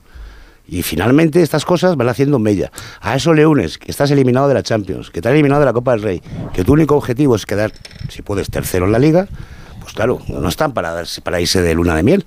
Pero eso no quiere decir que dentro de un tiempo la situación vuelva a retomarse y, y la calma impere otra vez. Mm. Porque esto da muchas vueltas. Yo creo que ya eso es imposible, Bueno, Jano. Parece, no parece, no parece. 100% a lo Por mejor cierto, no. por cierto que se me ocurre. O se me cambia de ocurren asesor Miguel Ángel miles- se me Gilmarín ocurren no. miles de clubes en miles de clubes en España que si hubieran atravesado la situación económica por la que atravesó el Atlético de Madrid, probablemente los mil habrían desaparecido. O sea, a lo mejor el Atlético de Madrid sigue vivo y los propietarios son los que son, porque a lo mejor el Atlético de Madrid también recibe una serie de privilegios, como es normal por la historia y por la afición que tiene, que a otros clubes no se le ha dado. Sí, pero de todas formas, Alexis, le- el argumento de que la tradición y el hecho de que estos dos clubes son los que más han ganado en la historia del fútbol no justifica que tengan que tener eh, una, una serie de privilegios. Eh, deberíamos aspirar a que dentro del de sistema a la ecuanimidad. Alfredo, Alfredo habla de sistema. a- déjame, a déjame que acabar. más atención. Sí, pero digo yo que Alfredo habla del sistema y tiene razón. El Atlético ha estado siempre cómodo dentro del sistema porque también tiene muchos beneficios, muchos privilegios. De vez en cuando gana una liga, eh, es, es importante dentro del sistema. Pero ahora, por razones internas, como estáis explicando muy bien, seguramente le convenía dar, dar este hachazo. Pero lo que deberíamos aspirar todos es a que los privilegios de los grandes fueran lo- los mínimos, es decir, que a la máxima ecuanimidad. No, los mínimos lo que los justos, aspirar. fueran los justos. Los justos, Más que los mínimos, lo que se merezcan. Que nadie, exacto, Si que nadie tienen dice 100 que si tienen los 100 títulos. cada uno, yo no me voy a poner a discutir los 100 títulos del Barça ni del Madrid. No, no, por supuesto Porque que no. no. se los ha regalado nadie. Y a lo también- mejor de los también- 100 pero a les ver, han regalado uno. Pero ta- también tenemos que ser justos, también tenemos que ser justos con una cosa. Y de esto se ha hablado mucho ahora que tanto se habla de la Superliga y de la no Superliga. Y hay que, y hay que ser justo con esto. Ostras, ¿qué valdría la Liga Española sin el Madrid y sin el Barça? Joder, es que claro. es que para, claro, es que para eso también hay que ser justo, que sí, que queremos que esto sea la Premier y que todos cobren más y tal. Sí, sí, joder, pero es que, claro, si se cobra lo que se cobra y si las teles pagan lo, lo que se paga, es porque el Madrid y Mira, el Barça pero están mira, aquí. ahora que hablas de la, de la Premier, Es verdad. eh, Aitor, yo creo que la Premier, por contra el Madrid, ejemplo... contra el Barça, ¿no? Digo. Eh, eh, No, sí, pero- sí, por supuesto, Hugo, si, si yo te lo defiendo. Pero digo que, claro, que cuando hablamos de la ecuanimidad. Pero digo, ¿quién es más imprescindible final- en, esa, en esa no, situación? no, im- no sé si impresci- no sé si imprescindible es la No, palabra, no. pero, pero joder, que, que todos, todos lo entendemos. Los yo creo dos, que, yo que creo que son, para, son necesarios. Para, todo el, po- para lo que es el poder, los dos son igual de imprescindibles, porque uno se la inventa del otro. Se, lo- se necesita. Hombre, claro. se necesitan, es como se de Cristiano en Messi durante tantos años. Han sido tan grandes los dos porque es la primera vez que se han medido en la historia, se medían a la vez. Se medían partido a partido, semana a semana, eh, martes a martes. Es decir, to- antes, eh, eh, cuando se medían dos, dos grandes jugadores, nunca ha sido en el mismo tiempo, a la misma hora y en el mismo minuto. Y esta vez ha sido sí. Pues entonces el Madrid y el Barça se miden hasta en eso, hasta en los jugadores que tienen. Es decir, que es que el uno sin el otro no podrían vivir, no serían tan, no hubieran llegado a No, ser no, tan me grandes. refiero por al eso- Barça y al y- Madrid y al resto. Y por eso van de la mano. ¿Por, por, qué, por qué, hay tan buena relación? Eh, eh, ¿por, qué, eh, ¿Por qué Joan Laporta parece que sea un, un vasallo de Florentino? Claro, claro, que, que, van en la misma. Pero yo creo que lo. A ver, vamos a ver, hablabas de la Premier. Yo creo que la Premier, por ejemplo, el poder está más dividido. Hay siete o de la mano es vasallo, entonces. ¿Eh? ¿O va de la mano siendo vasallo? Hombre, ¿Quién, ¿quién, ¿quién es vasallo, Edu? No, lo ha dicho Cayetano. Sí, sí, vamos. Que la puerta parece el vasallo de Florentino, ha dicho es el líder, el líder es Florentino, está claro. Y ahora por la situación económica, por lo que sea, el que está por detrás. El que lleva la iniciativa en todo, está claro que es. Es decir, eso no sea, tampoco se puede discutir. hay una relación de vasallaje, hombre. Bueno, es una exageración. Claro, es una exageración, es una de, literato, que Cayetano es muy literato. pero, Edu, pero Edu escucha a Vasallo y le salta una alarma en la cabeza. Y no, lo ha dicho. No, lo ha dicho y si, si, encima es el Barça, ya, ya se le, se le dilata la, la sensación de que no, no, tiene la voz tan cantante como la tiene Florentino en esto, claro. Porque tiene más, más clara la idea esa pero desde que llegó. Ahora, el último titular lo dio eh, Laporta cuando dijo que en el 25 hay Superliga. Eso no lo ha dicho Florentino, lo ha dicho Laporta, ¿eh? Bueno, Florentino está, trabajando en, ello. Sí, claro. Ya, supongo, digo yo, no lo sé. Porque es menos temerario. ya lo pues seguramente. Bueno, eh, oye, todo esto ya ha ganado el Atlético de Madrid en Pamplona, ¿eh? 0-1. Fíjate que. Lo eh, estáis inventando para no decir que Rodrigo de Pola jugó un buen partido. Y que ha marcado Saúl Ñíguez, el, y que ha marcado Saúl Ñíguez el gol. Por cierto, buen gol, pero el pase de, el pase de Rodrigo de Pola ha sido espectacular. Pasa que ¿Pero se va a ir o no se va a ir Saúl? Saúl se va. Pues no lo sé. Mira, ¿Lo queréis eh, en Valencia? Eh, hasta, Mira, hasta antes de lo que ha pasado esta tarde. Es, Saúl es día, 30 ya, eh. Cuidado, eh. Saúl se quería ir y el club quería que se marchara. Te lo puedo decir más alto, pero más claro no. Ahora, puede cambiar la situación. ¿A las 12 y 20 de la noche? Hombre, Saúl. Yo te digo que ayer la situación era esa. Saúl se quiere pero sigue teniendo el mismo problema, Jano, que es el sueldo que tiene claro, Saúl. ¿Cuál es el problema? Que el Valencia, el jugador y el Atlético de Madrid encuentren una fórmula. ¿Y si el Valencia paga una parte y el Atlético paga otra parte? pues no me gustaría estar en. El, ya, pero el Atleti no quiere pagar nada. Claro, ah, claro, sí, nos ha jodido, claro. Y yo, eso no engaña al Barça, ¿no? A los demás no los sabe engañar. A, mí no me gustaría, de todas formas, estar en la piel de Saúl otro, otro fin de verano, otro 24, perdón, de mercado, otras 24 horas últimas, como le pasó ya con el Chelsea. Está acostumbrado. Está acostumbrado, tiene que. No me gustaría estar. Pero bueno, Simeone la ha puesto el otro día y la ha puesto hoy. Yo no sé si quiere Sí, pero ya no sabe si, ya no sabe si responde a, recuperarle para la causa, a utilizarle, a, a enseñarlo en el escaparate. Eh, Simeone es argentino, hacía, dos años que no marcaba un gol Saúl con el Atlético de Madrid, ha marcado 44, dos años, desde hacía dos y medio que de enero ante el Cádiz. Y hacía dos y medio que, no se, que no se rozaba con los compañeros. Sí. Joder, es que no das puntadas sin hilo tú tampoco. ¿eh? ¿Quieres que haga? Sí que me callo. No, no, no, no, cárgalo todo, ¿no? no. Pero bueno, casi un golazo, hay que decirlo, ¿no? Golazo, ha sido un golazo. Ha sido un pase perfecto de Rodrigo de Paul y un golazo de, de, Saúl y un movimiento muy bueno de Álvaro Morata. Yo creo, Aitor, que hay, hay Aitor, tres, tres, futbolistas que están creciendo en el Atlético de Madrid y es importante de cara a esa segunda vuelta, como decía Jano, en la que el equipo tiene que buscar ese objetivo de estar entre los Champions que es uno Rodrigo de Paul, otro es Mario Hermoso, que está creciendo mucho y lo necesita el Atlético de Madrid porque atrás era un flan, y otro es Coque, que curiosamente lleva 15 días a un nivel parecido al que todos conocemos de Coque y, el equipo juega mejor. No te olvides de Molina, ¿eh? Ojito con el lateral, que cada vez le veo más cuajado, más hecho, ofensiva y defensivamente. Es un jugador que está creciendo mucho a lo largo de la temporada. Y yo creo que el equipo. estáis viendo mucho brote verde, me parece a mí, a lo mejor. ¿eh? no, no, no. sí, esto aquí, aquí, viajen separados. No, no. Porque, veis mucho brote verde los dos. Coque y Griezmann, como decía Simeone, son los pilares del equipo. Lo ha dicho hoy Simeone. Sí, el, partido, el, partido de hoy, Edu, Hablemos de Molina, que lo sabes de lo que me estás diciendo. Me dan ganas de escribir una carta a la UEFA diciendo: ¿podemos volver a, empezar a escribir? El, el partido de hoy, que además vosotros veis mucho, veis todos los partidos del Atlético de Madrid, es el partido del Atlético de Madrid de los últimos 10 años, los 8 anteriores. Quiero decir, los dos últimos no, pero ese partido en el que no pasa nada, que lo tiene controlado. El equipo defensivamente no ha sufrido prácticamente nada y hasta ha defendido bien, cosa que repito, los dos últimos años, sí, hoy. Y en el Bernabéu también. Y en el Bernabéu también. y el partido y, ante el Barcelona también. recordar también. Y ante el Barcelona le crea una ocasión, dos ocasiones como mucho. Quiero decir, en los últimos cuatro o ¿eh? cinco partidos, menos la primera parte del Levante que fue horrible, el equipo va en una línea ascendente, eso es verdad, y apareciendo futbolistas que no aparecían en los meses anteriores. Yo creo que sois muy yo optimistas. lo reconozco. Creo, ¿eh? Pero oye, que, que, todo lo que sea que sea bueno para el Atlético. Igual hemos visto tantas cosas malas. Ya, ya es hora de que salga el sol. Ya hemos sufrido mucho esta temporada. Ya, ya, pero, eso es un deseo. Pero, joder, por, porque cerremos los ojos fuerte y digamos que sales o que sales, no, no, va, no va a salir. Así están los dos. No, pero es verdad Es una pena que la línea ascendente llegue ahora. Eh, Ojalá llega, cuando llega. Claro, que llegar. Claro, es que eh, ahora ya te va, te a valer para jugar contra el Rayo, el Mallorca, el Girona, el Español. No, si es verdad, Alexis, que después del Mundial y el Atlético Madrid es la línea ascendente del Atlético de Madrid llegue sin Joao Félix, con lo que... Pero el problema ya no es que el equipo crezca ahora, el problema es que es el objetivo que te queda. Claro. Es que claro, es Atlético de Madrid tiene que luchar hasta el final. tercero. El objetivo para el club es importantísimo. Primero de asegurar Champions el año que viene. Para el club es importantísimo, pero para poco. Es muy importante para el año que viene esto, lo entiendo, pero es que es muy poco. Pero tiene la sensación, David, como en el Barça, ¿no? Que tú fíjate cómo está el Barça, que verdad que no, que, no, no es que enamore, pero está bien. Pero tú dices, si ahora mismo el Barça estuviera por delante los octavos de la Champions, tal y como está, cuidado pues algo parecido. Que bien, pues, tirada, pasan bueno, como. Bueno, claro, el, Barça tiene, la Supercopa de España ganada, tiene una semifinal. No, de la Copa pero no, pero Alfredo, hubiéramos eliminado, si hubiéramos eliminado a Marruecos, vete tú a saber. Igual somos ahora mismo campeones bueno, claro, claro, ya está. Sí, sí, sí. Yo, eso no es. Yo creo que las perspectivas del Barcelona.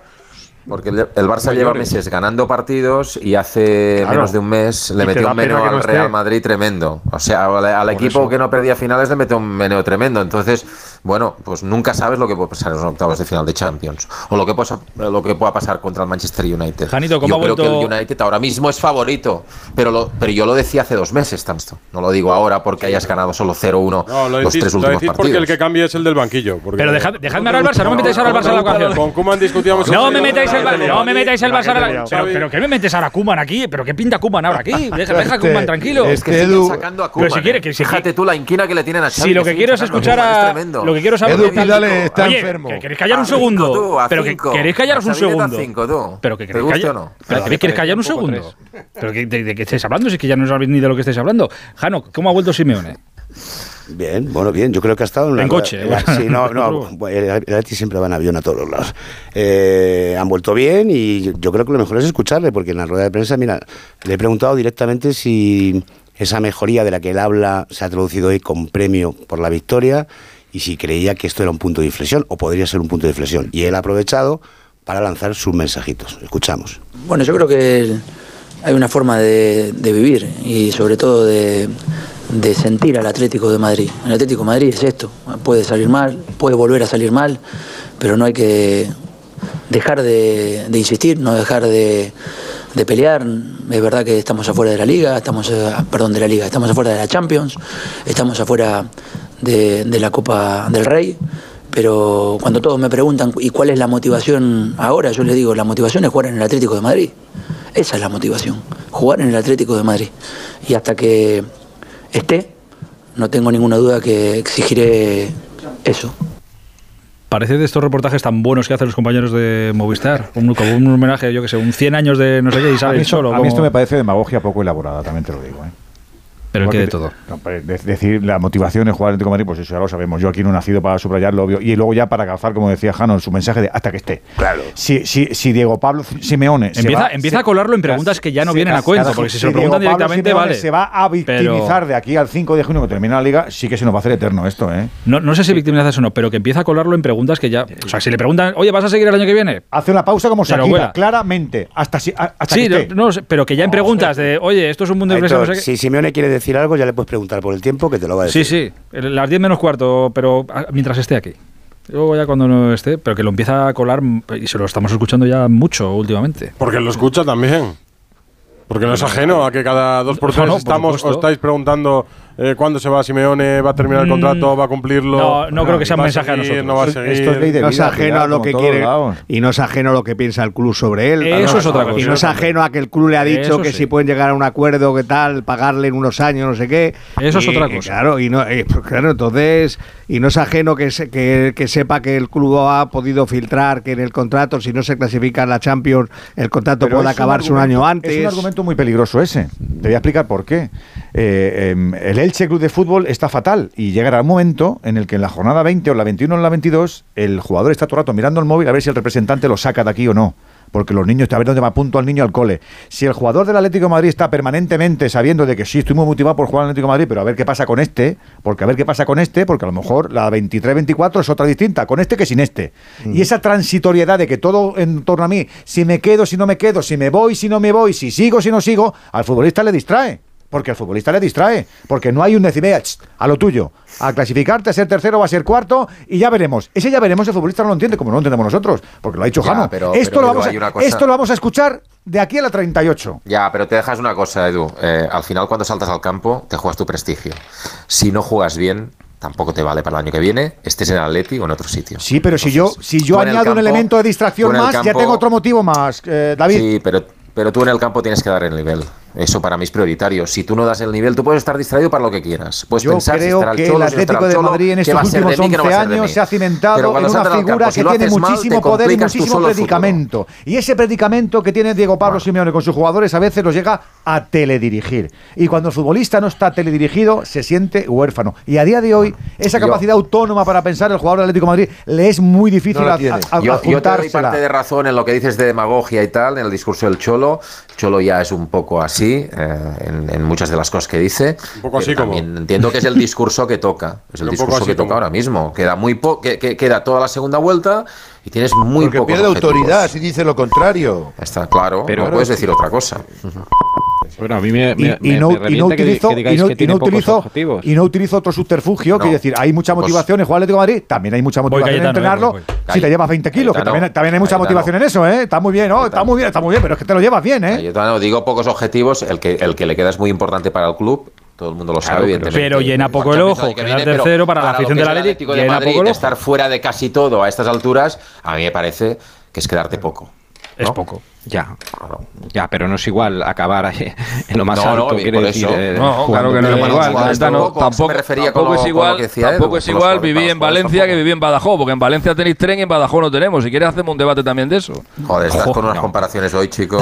bueno, claro, los privilegios, los privilegios, los privilegios, que, vosotros entendéis todo hasta que os afectan. En fin. Claro. Eh, y, después seguramente se está, se está jugando también si va a seguir Simeone o no. O sea que esto, la decisión más trascendental del Atlético Madrid este año es esa. Ese es el, ese es el partido. Eso, eso sí. Ese es el partido. otra cosa, claro. Es el partido, solo que, solo que quedando tercero, porque lo económico es vital. Siga o no Simeone, si no quedas tercero, a ver lo que. Pero alguien pone en duda que Simeone no va a seguir. Yo creo que yo, creo que, sí, yo creo que sí va a seguir. Yo lo pongo en duda, claro. Yo, también creo que va a seguir. Yo creo que va a seguir. Sí, sí, sí. Yo creo que no. Te lo digo hoy, 29 de enero. 30 bueno, tengo dudas de lo que va a no tengo claro que no vaya a seguir. Y, y, quien, no, lo, tenga nada claro es que no ha preguntado al entorno de Simeone, por ejemplo. Bueno, yo no creo que sí. ¿eh? Yo creo que el desgaste ya. ¿Pero por qué? ¿Te lo han dicho? es que está. No, porque estamos en Es que si preguntas, Simeone está convencidísimo de seguir. Entonces, ¿por qué no lo vamos a pensar? él no puede decir otra cosa a estas alturas. Tengo, tengo, tengo dudas de que Simeone esté convencido de seguir. Yo tengo, yo tengo dudas de que él esté convencido. Pues yo te digo, Aitor, que el único si tuviera que apostar dudó fue en 2016. Que no duda. Bueno. Lo que está claro, no, no, no, no, impresión porque va a seguir mandando el, o sea, va a seguir marcando el paso el es que ha cambiado el escenario. Es que por primera vez se duda de Simeone en todos estos años. Por primera vez se le pone en cuestión desde el club como decía Ortego. Por primera vez se filtra su contrato. Que no hay cosa que más le motive pasan muchas cosas que a él están doliendo. Claro. Porque hay mucha gente esperando con la escopeta y pasando factura. Porque han sido muchos años y cuando le con... habrá hecho sus cosas para ganarse esto y cuando le espera con la ¿eh? escopeta Simeone no se marcha y, y saca la bandera blanca. Ahí está. Saca habrá hecho sus cosas para ganarse esto correcto, Jano, como, como, algunos equipos en la historia del fútbol español. Habrán hecho sus cosas para no sé lo que tienen. Eh, Janito, un abrazo muy grande, ¿eh? hablamos pronto. Hasta luego. Hasta ahora. Hasta ahora. 12 y 32. Radio Estadio Noche, Aitor Gómez. Casas Viejas, Cádiz, 11 de enero de 1933. Salgan todos fuera y con las manos donde pueda verlas, o le pego fuego a la choza. Hijo estaba acabadito de levantar cuando entraron en la casa los guardias de asalto cómo bajo régimen republicano puede ocurrir una matanza de estas características. Las tropas cuando llegaron le decían a todos que cerraran las puertas y las ventanas. Que lo que querían ellos realmente era vivir en unas condiciones más dignas de las que tenían. Esta es la crónica de una revolución fallida y de una cruel represión. La historia de 25 muertos que cambiaron el devenir de la Segunda República. Casas Viejas. 90 años después. Una serie documental de Jorge Abad narrada por Carlos Alsina. Ya en onda ondacero.es y en la app de Onda Cero. Noticias Mediodía. La actualidad a las 2 con Elena Gijón. Gobernar es tomar decisiones, las ha anunciado, pero en puridad no podemos decir que las haya Congreso, tomado. Juan de Dios Colmenero. Mm, Duras críticas. Caída en picado de las bolsas, Caridad García. Sí, la bolsa se deja en Hasta la capital comunitaria nos vamos, Jacobo de Regoyos. Esta es ya la tercera. Noticias Mediodía con Elena Gijón. De lunes a viernes a las 2 de la tarde y siempre que quieras en la app y en la web de Onda Cero. Te mereces esta radio. Onda Cero, tu radio. Más información, más participación, más contenido. Hay más de una razón para que prefieras ondacero.es. En ondacero.es tienes la radio en directo, la actualidad y las noticias al momento. Y por supuesto, lo mejor y más destacado de cada programa, para que puedas escucharlo donde y cuando quieras. Ondacero.es. Más y mejor.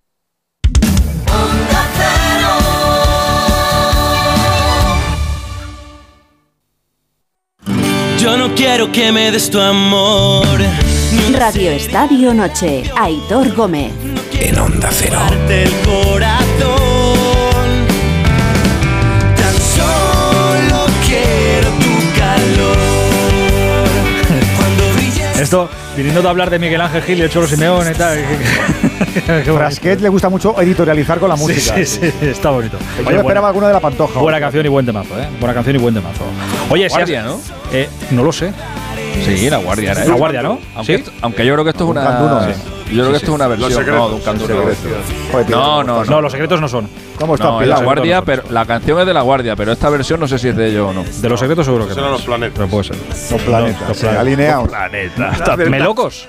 Ah, pues mira, la, la versión es de Melocos. Es una versión de Melocos. Es una versión de Melocos. De la guardia. Yo pensaba que eran los bravos. Eh, Vinilo. Tú sí que eres bravo. Nos hemos traído el vinilo para sí pincharlo eres ahora. bravo. Ha dicho Pero toro 15 bravo. este.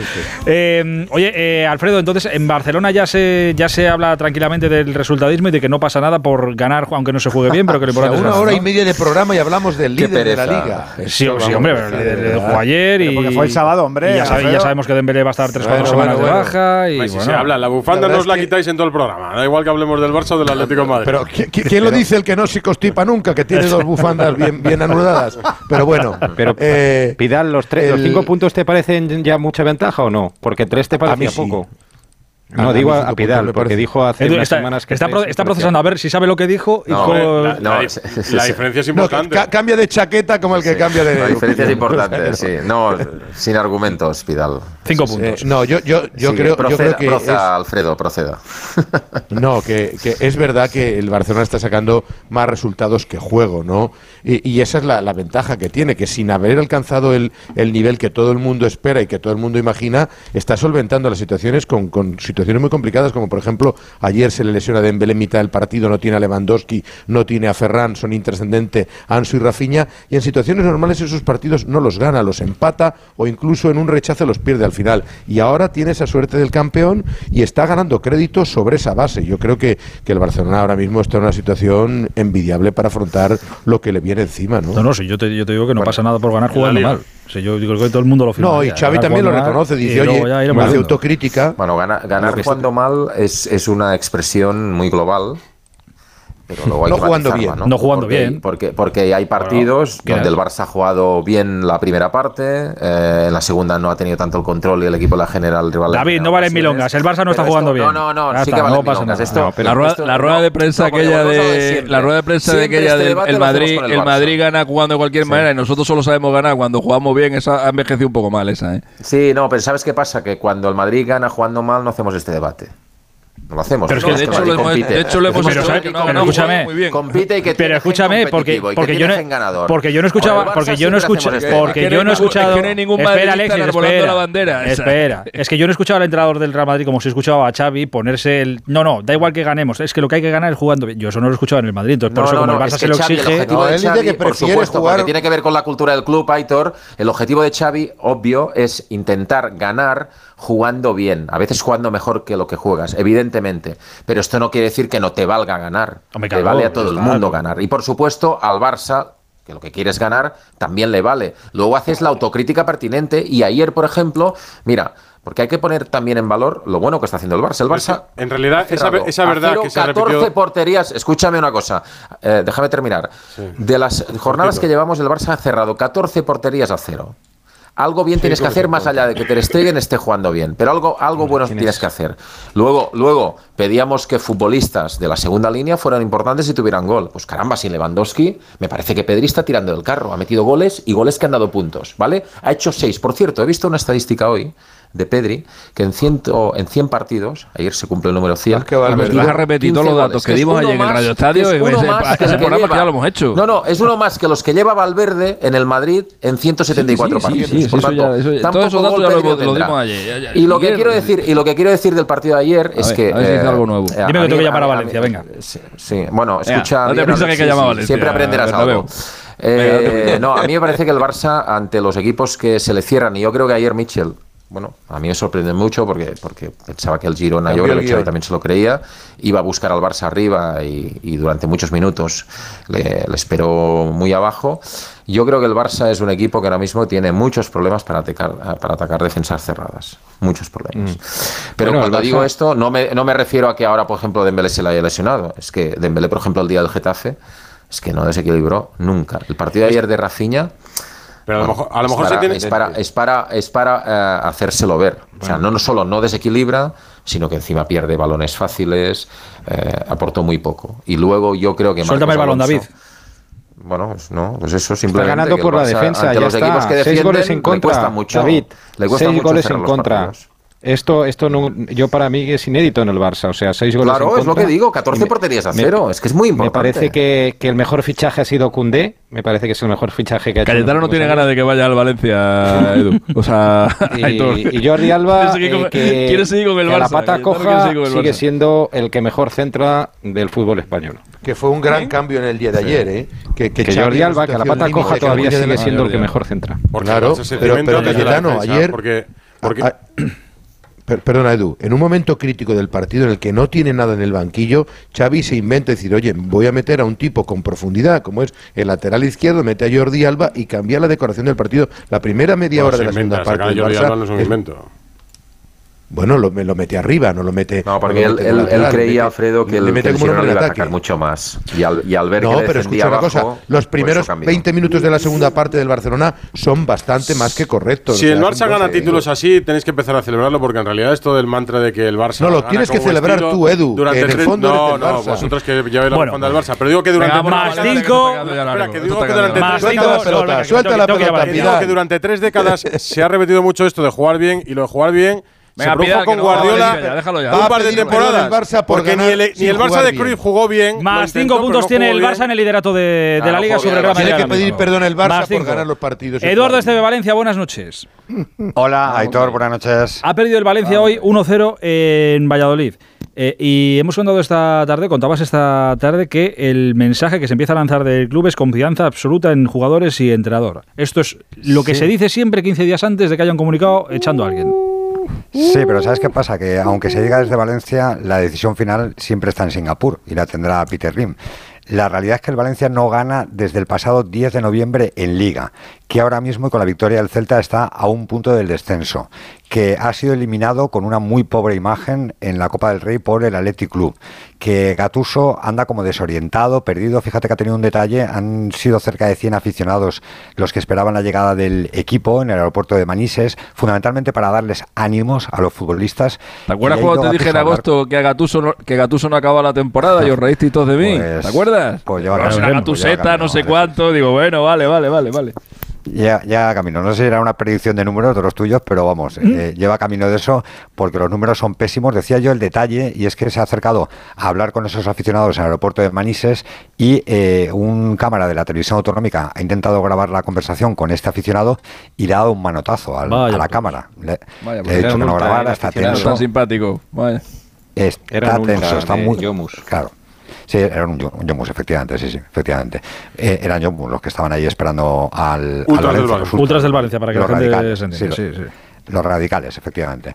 Y como te decía, se le nota nervioso, tenso, no acaba de dar con la tecla, el equipo transmite muy pésimas sensaciones. La primera parte ha estado bien, pero la segunda ha sido horrible. Si no llegase por Mamartasvili, incluso la derrota habría sido más abultada y ahora mismo yo creo que si el equipo tiene miedo, el aficionado está asustadísimo de que se repita aquello del año 1986 con el descenso a segunda división. Joder. Eh, lo que pasa es que, claro, es que cambias el, cambias el entrenador y cambiando el entrenador va a cambiar mucho el, el asunto. Sabiendo todos los entrenadores ya, que cualquier entrenador que sepa dónde va que, que, ir al Valencia, porque oye, trabajar hay que trabajar y el Valencia No, pero es si ahí la única opción que tendrían es que volviera Boro a hacer otra vez. ¿Otra vez? Claro, Sí, sí, claro. ya, Boro ya no, no, no creo que quiera. Cayetano fue el primero que se rió. Cayetano fue el primero. ¿Pero qué dice? ¿Van a echar la No, porque al principio, es Fue el primero. El segundo fue el segundo fue Esteve, Esteve. y el tercero fue Yuk. Me acuerdo perfectamente. No recuerdo la risa, pero bueno, todo es posible. Te voy, a Eh, buscar, te voy a buscar el corte porque nos vamos a reír la semana que viene, ya lo verás. bueno, de todas formas. Primer Radio Estadio de la temporada. Deja que termine Cayetano. Eh, no, que iba a decir que, que- que Peter Lim es que condena al fracaso a todos los entrenadores. Es que ya han pasado una rista por aquí y acaban todos desprestigiados, desacreditados. eh, les devalúa la plantilla, cada verano vende a los dos mejores. Eh, les promete refuerzos que no llegan y, y hoy el Valladolid que ha ganado el partido con los dos eh, debutantes, Darwin Machís centrando, Larín eh, rebatando, el canadiense, y el Valencia que no ha llegado nadie para reforzar el equipo. Un equipo muy tierno, que, que la primera parte ha jugado muy bien, o por lo menos 20 minutos, ha podido hacer 4 o 5 goles, no los hace, pero después en la segunda se ha venido abajo y es verdad que eh, entre la primera dificultad pues eh, se derrumba todo. Y ahí también tiene su parte, por supuesto, Gatuso. Gatuso está cometiendo muchos errores porque al final también eh, ha habido un desbarajuste. estaba jugando con Jesús Vázquez, que es lateral izquierdo, después de haberse lesionado a Gallá de interior derecho, que no se entiende muy bien lo que ha hecho. Y al final el gol ha venido por ahí porque Andrea Almeida estaba marcando a Larín y Andrea Almeida no tenía por qué haber estado ahí. Pero en fin, eh, la situación es, eh, como dice Eduardo, muy delicada, eh, pero mm, tampoco creo que haya que cundir el pánico. Queda mucha liga todavía. 19 jornadas, un punto por encima del descenso está ahora mismo el, Valencia. Un abrazo grande, enorme a la afición de- del Valencia. Edu, vamos hablando, ¿eh? un abrazo. Un abrazo, Aitor. Adiós amigos, hasta ahora.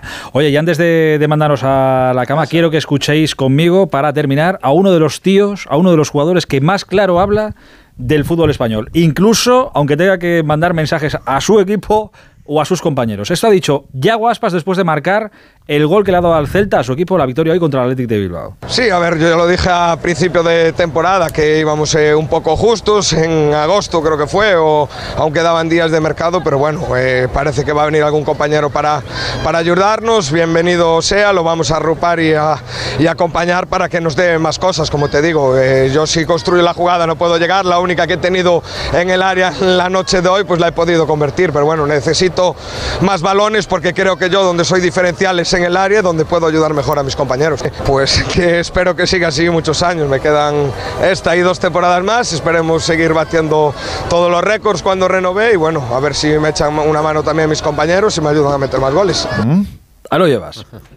Ahí lo llevas. Pero es que no se puede decir más claro. O sea, no puedo centrar y rematar a la vez. Este es un mensaje muy interno más que externo, ¿no? Es un mensaje para el que le quiera escuchar, que creo que no es la primera vez que lo dice. Se quedan 48 horas para fichar.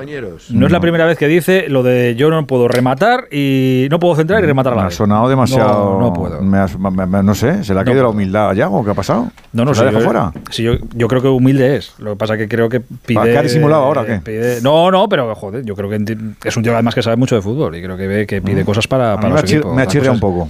Que esto públicamente así y tal. Pero yo A creo que no es me- la primera A mí me chirriado un poco. Bueno, pues nada, nada. Eh, ya veremos a ver qué es lo que pasa. A ver si le traen algo a Yaguaspas antes del martes, que es 31. Y se acaba el mercado, ¿eh? El martes se acaba el mercado, señores, por si acaso. Queréis compraros algo de, de saldo.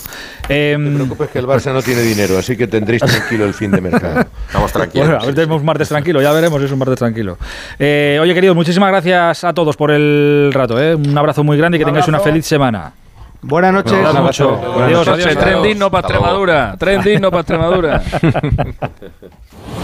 Radio Estadio Noche. Aitor Gómez. Onda Cero.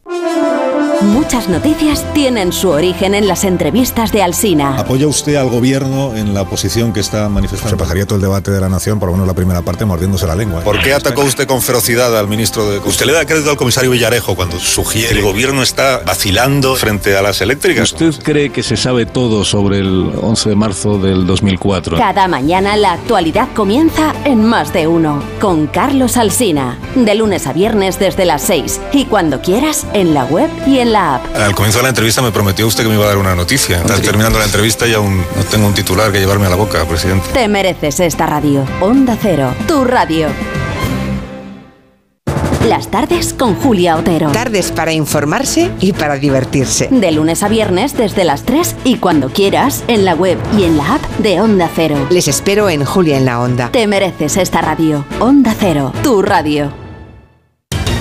A las 2, Elena Gijón te cuenta toda la actualidad del día, las claves para entender cada noticia, últimos datos, declaraciones y conexiones con los puntos de interés. Si quieres estar bien informado, Noticias Mediodía, un informativo completo y ágil, de lunes a viernes a las 2 de la tarde, con Elena Gijón. Te mereces esta radio. Onda Cero, tu radio.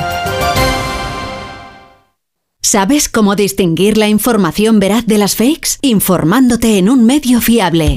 Por eso eliges Onda Cero, porque sabes que contrasta las noticias y te ofrece todos los datos con pluralidad para que sepas y entiendas la actualidad. Sintoniza una radio veraz y con garantías. Infórmate en Onda Cero. Te mereces esta radio. Onda Cero, tu radio. 98.0 Madrid.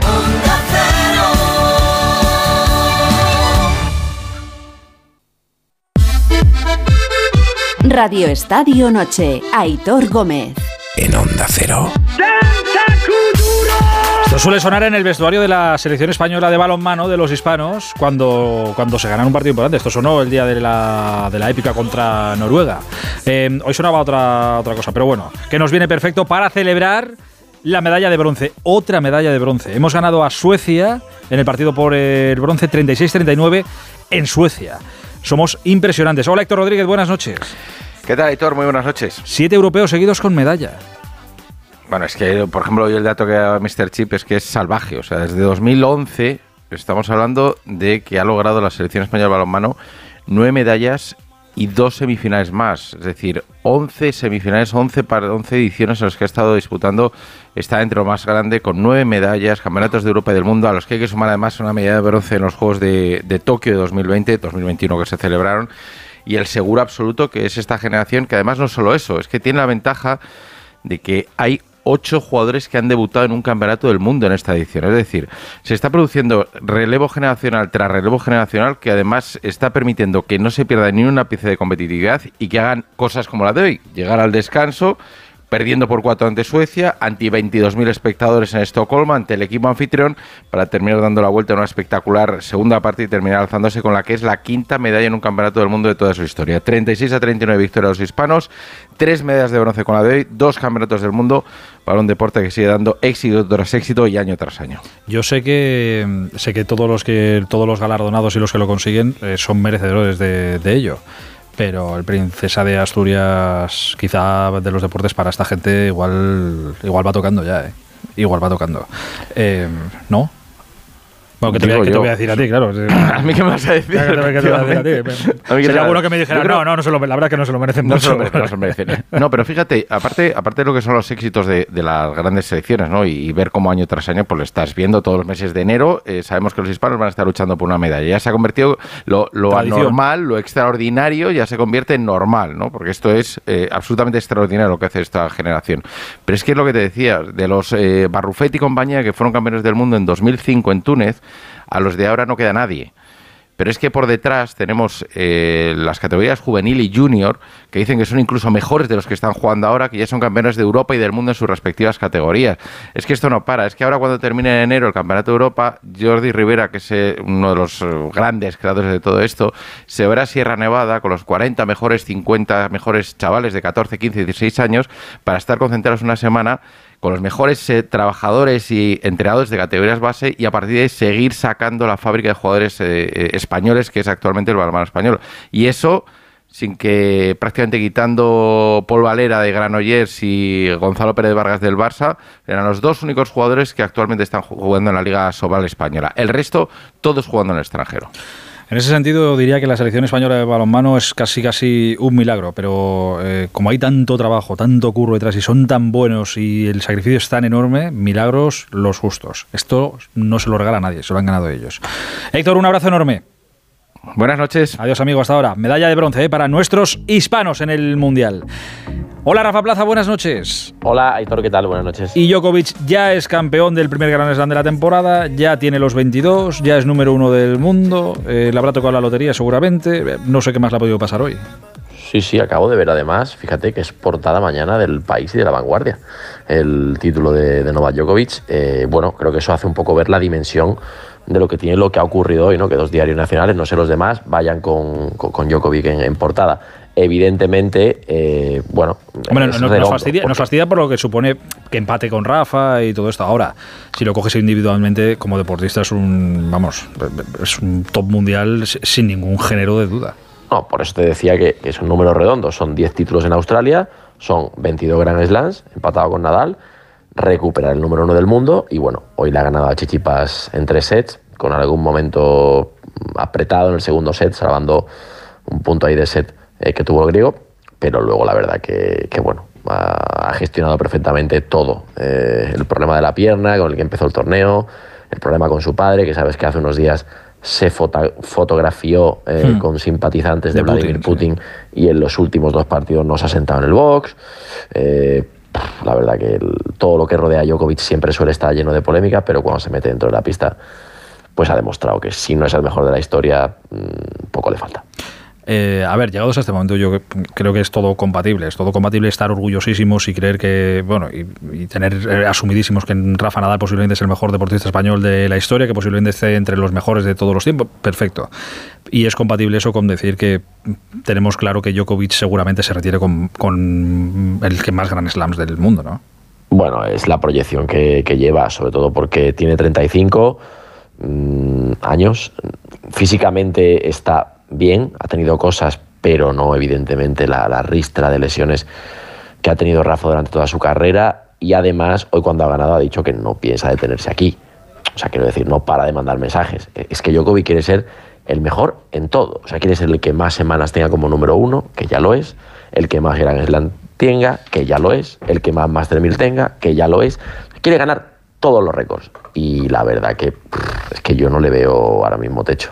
Salvo que aparezca algo eh, del exterior que le perturbe, que ha sido lo que ha ocurrido otras veces, llámese problemas con su esposa que tuvo hace unos años, llámese la deportación y toda la crisis del coronavirus del año pasado, como no haya algo fuera, y ni eso puede parar a Djokovic, o sea que, bueno, porque los jóvenes de momento sí, ninguno ha podido hacerle frente en Grand Slam, vamos a ver Carlos Alcaraz este año, sabes que está lesionado, a ver cuándo vuelve, a ver cómo vuelve y a ver qué pasa, pero que, que hay Djokovic para rato y que va a ganar más Grand Slam seguro. Lo que sí está claro, Hitor, es que Roland Garros lo marcamos ya en rojito desde el 28 de mayo porque van a llegar Rafa y Djokovic con 22 a la casa de Nadal y, y, bueno, yo creo que merece la pena echar un ojo este año a París que va a estar, va a estar caldeado.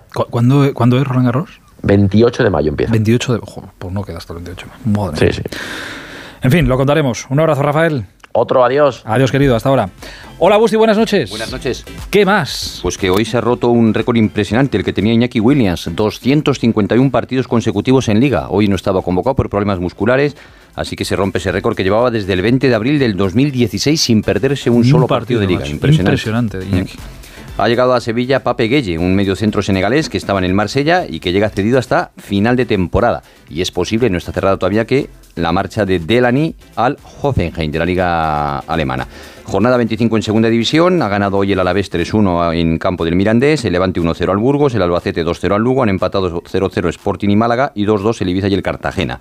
Las Palmas y Eibar estarían ahora mismo en ascenso directo, Levante, Alavés, Albacete y Granada en promoción y los puestos de descenso pues, serían para la Ponferradina, el Málaga, Lugo y el Ibiza. Luis de la Fuente ha estado hoy en su pueblo natal, en Aro, donde se le ha dado su nombre al estadio municipal. Se llamaba hasta ahora el Mazo, a partir de hoy se llama Estadio Luis, Luis de la Fuente. ¿Mm? Y en la FA Cup ha habido sorpresa, eliminado el Liverpool, Brighton 2, Liverpool 1, también resultados muy raros en la liga italiana, porque por ejemplo ha perdido el Milán 2-5 con el Sassuolo, ha perdido la Juve 0-2 con el Monza, eh, ha ganado el Inter en campo del Cremonese 2-1 y el Nápoles sigue su ritmo. Nápoles 2, Roma 1. Ahora mismo el Nápoles tiene 53 puntos, el Inter 40. Es decir, saca 13 puntos el Nápoles al segundo, 15 al Lazio que es, que es tercero. Y la Juve con los puntos que le han quitado, está ahora mismo décimo tercero, pero está a 14 de puestos europeos. ¿eh? Complicado también para meterse en Europa Claro, la próxima temporada. Eso sí que pasa en una buena Si no se revoca esa decisión de quitarle los 15 puntos. En Francia el PSG no ha podido con el Reims, empate a 1. En Alemania el Bayer Leverkusen de Xabi Alonso ha perdido 2-0, 0-2 en este caso, porque jugaba en casa con el Borussia Dortmund y sigue líder el Bayern de Múnich con un punto sobre el Unión Berlín. Y en la Liga CB ha ganado el Madrid en Manresa, eh, 9-4-6-9. Ha ganado el Vasconia en Murcia, eh, Murcia 80, Basconia 87, Gran Canaria ha ganado Obradoiro y el Zaragoza tras prórroga ha ganado 89-82 al Betis. Ahora mismo líderes Real Madrid y Barça, los dos 15 victorias y con 14 victorias están Club Baloncesto Canarias y Basconia. Y Damián Quintero y Babacar Sek se han colgado medallas de oro y de plata respectivamente en la Premier League de Karate que se celebraba hoy en El Cairo. Y terminamos con la Liga F, donde sigue todo igual. Han ganado el Madrid y el Barça. Ana. Sí, Había eh, marcado el Barça 5 goles en 37 Siete minutos. minutos. Cuatro goles en 37 minutos. Y han tenido que parar porque si no ya... 0-6 ha ganado en el Heliodoro. peor, ¿eh? El segundo tiempo han parado, Por cierto, ha jugado en el Heliodoro frente al Granadilla 0-6. 8.000 y pico personas. 8.112 personas han acudido al Heliodoro eh, a ver esta goleada del Barça con hat-trick de Osoala.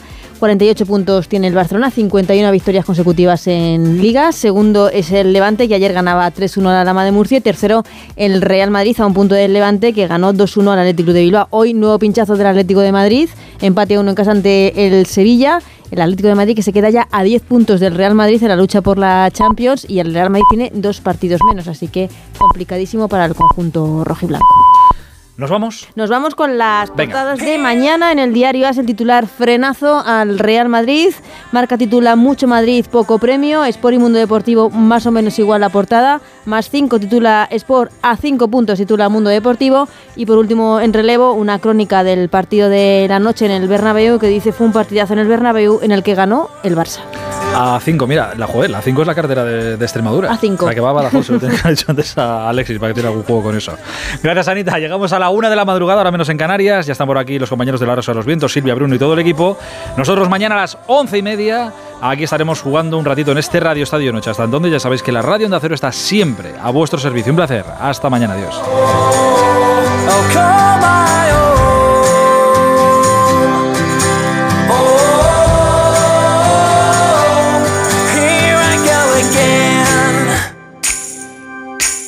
Radio Estadio Noche, Aitor Gómez.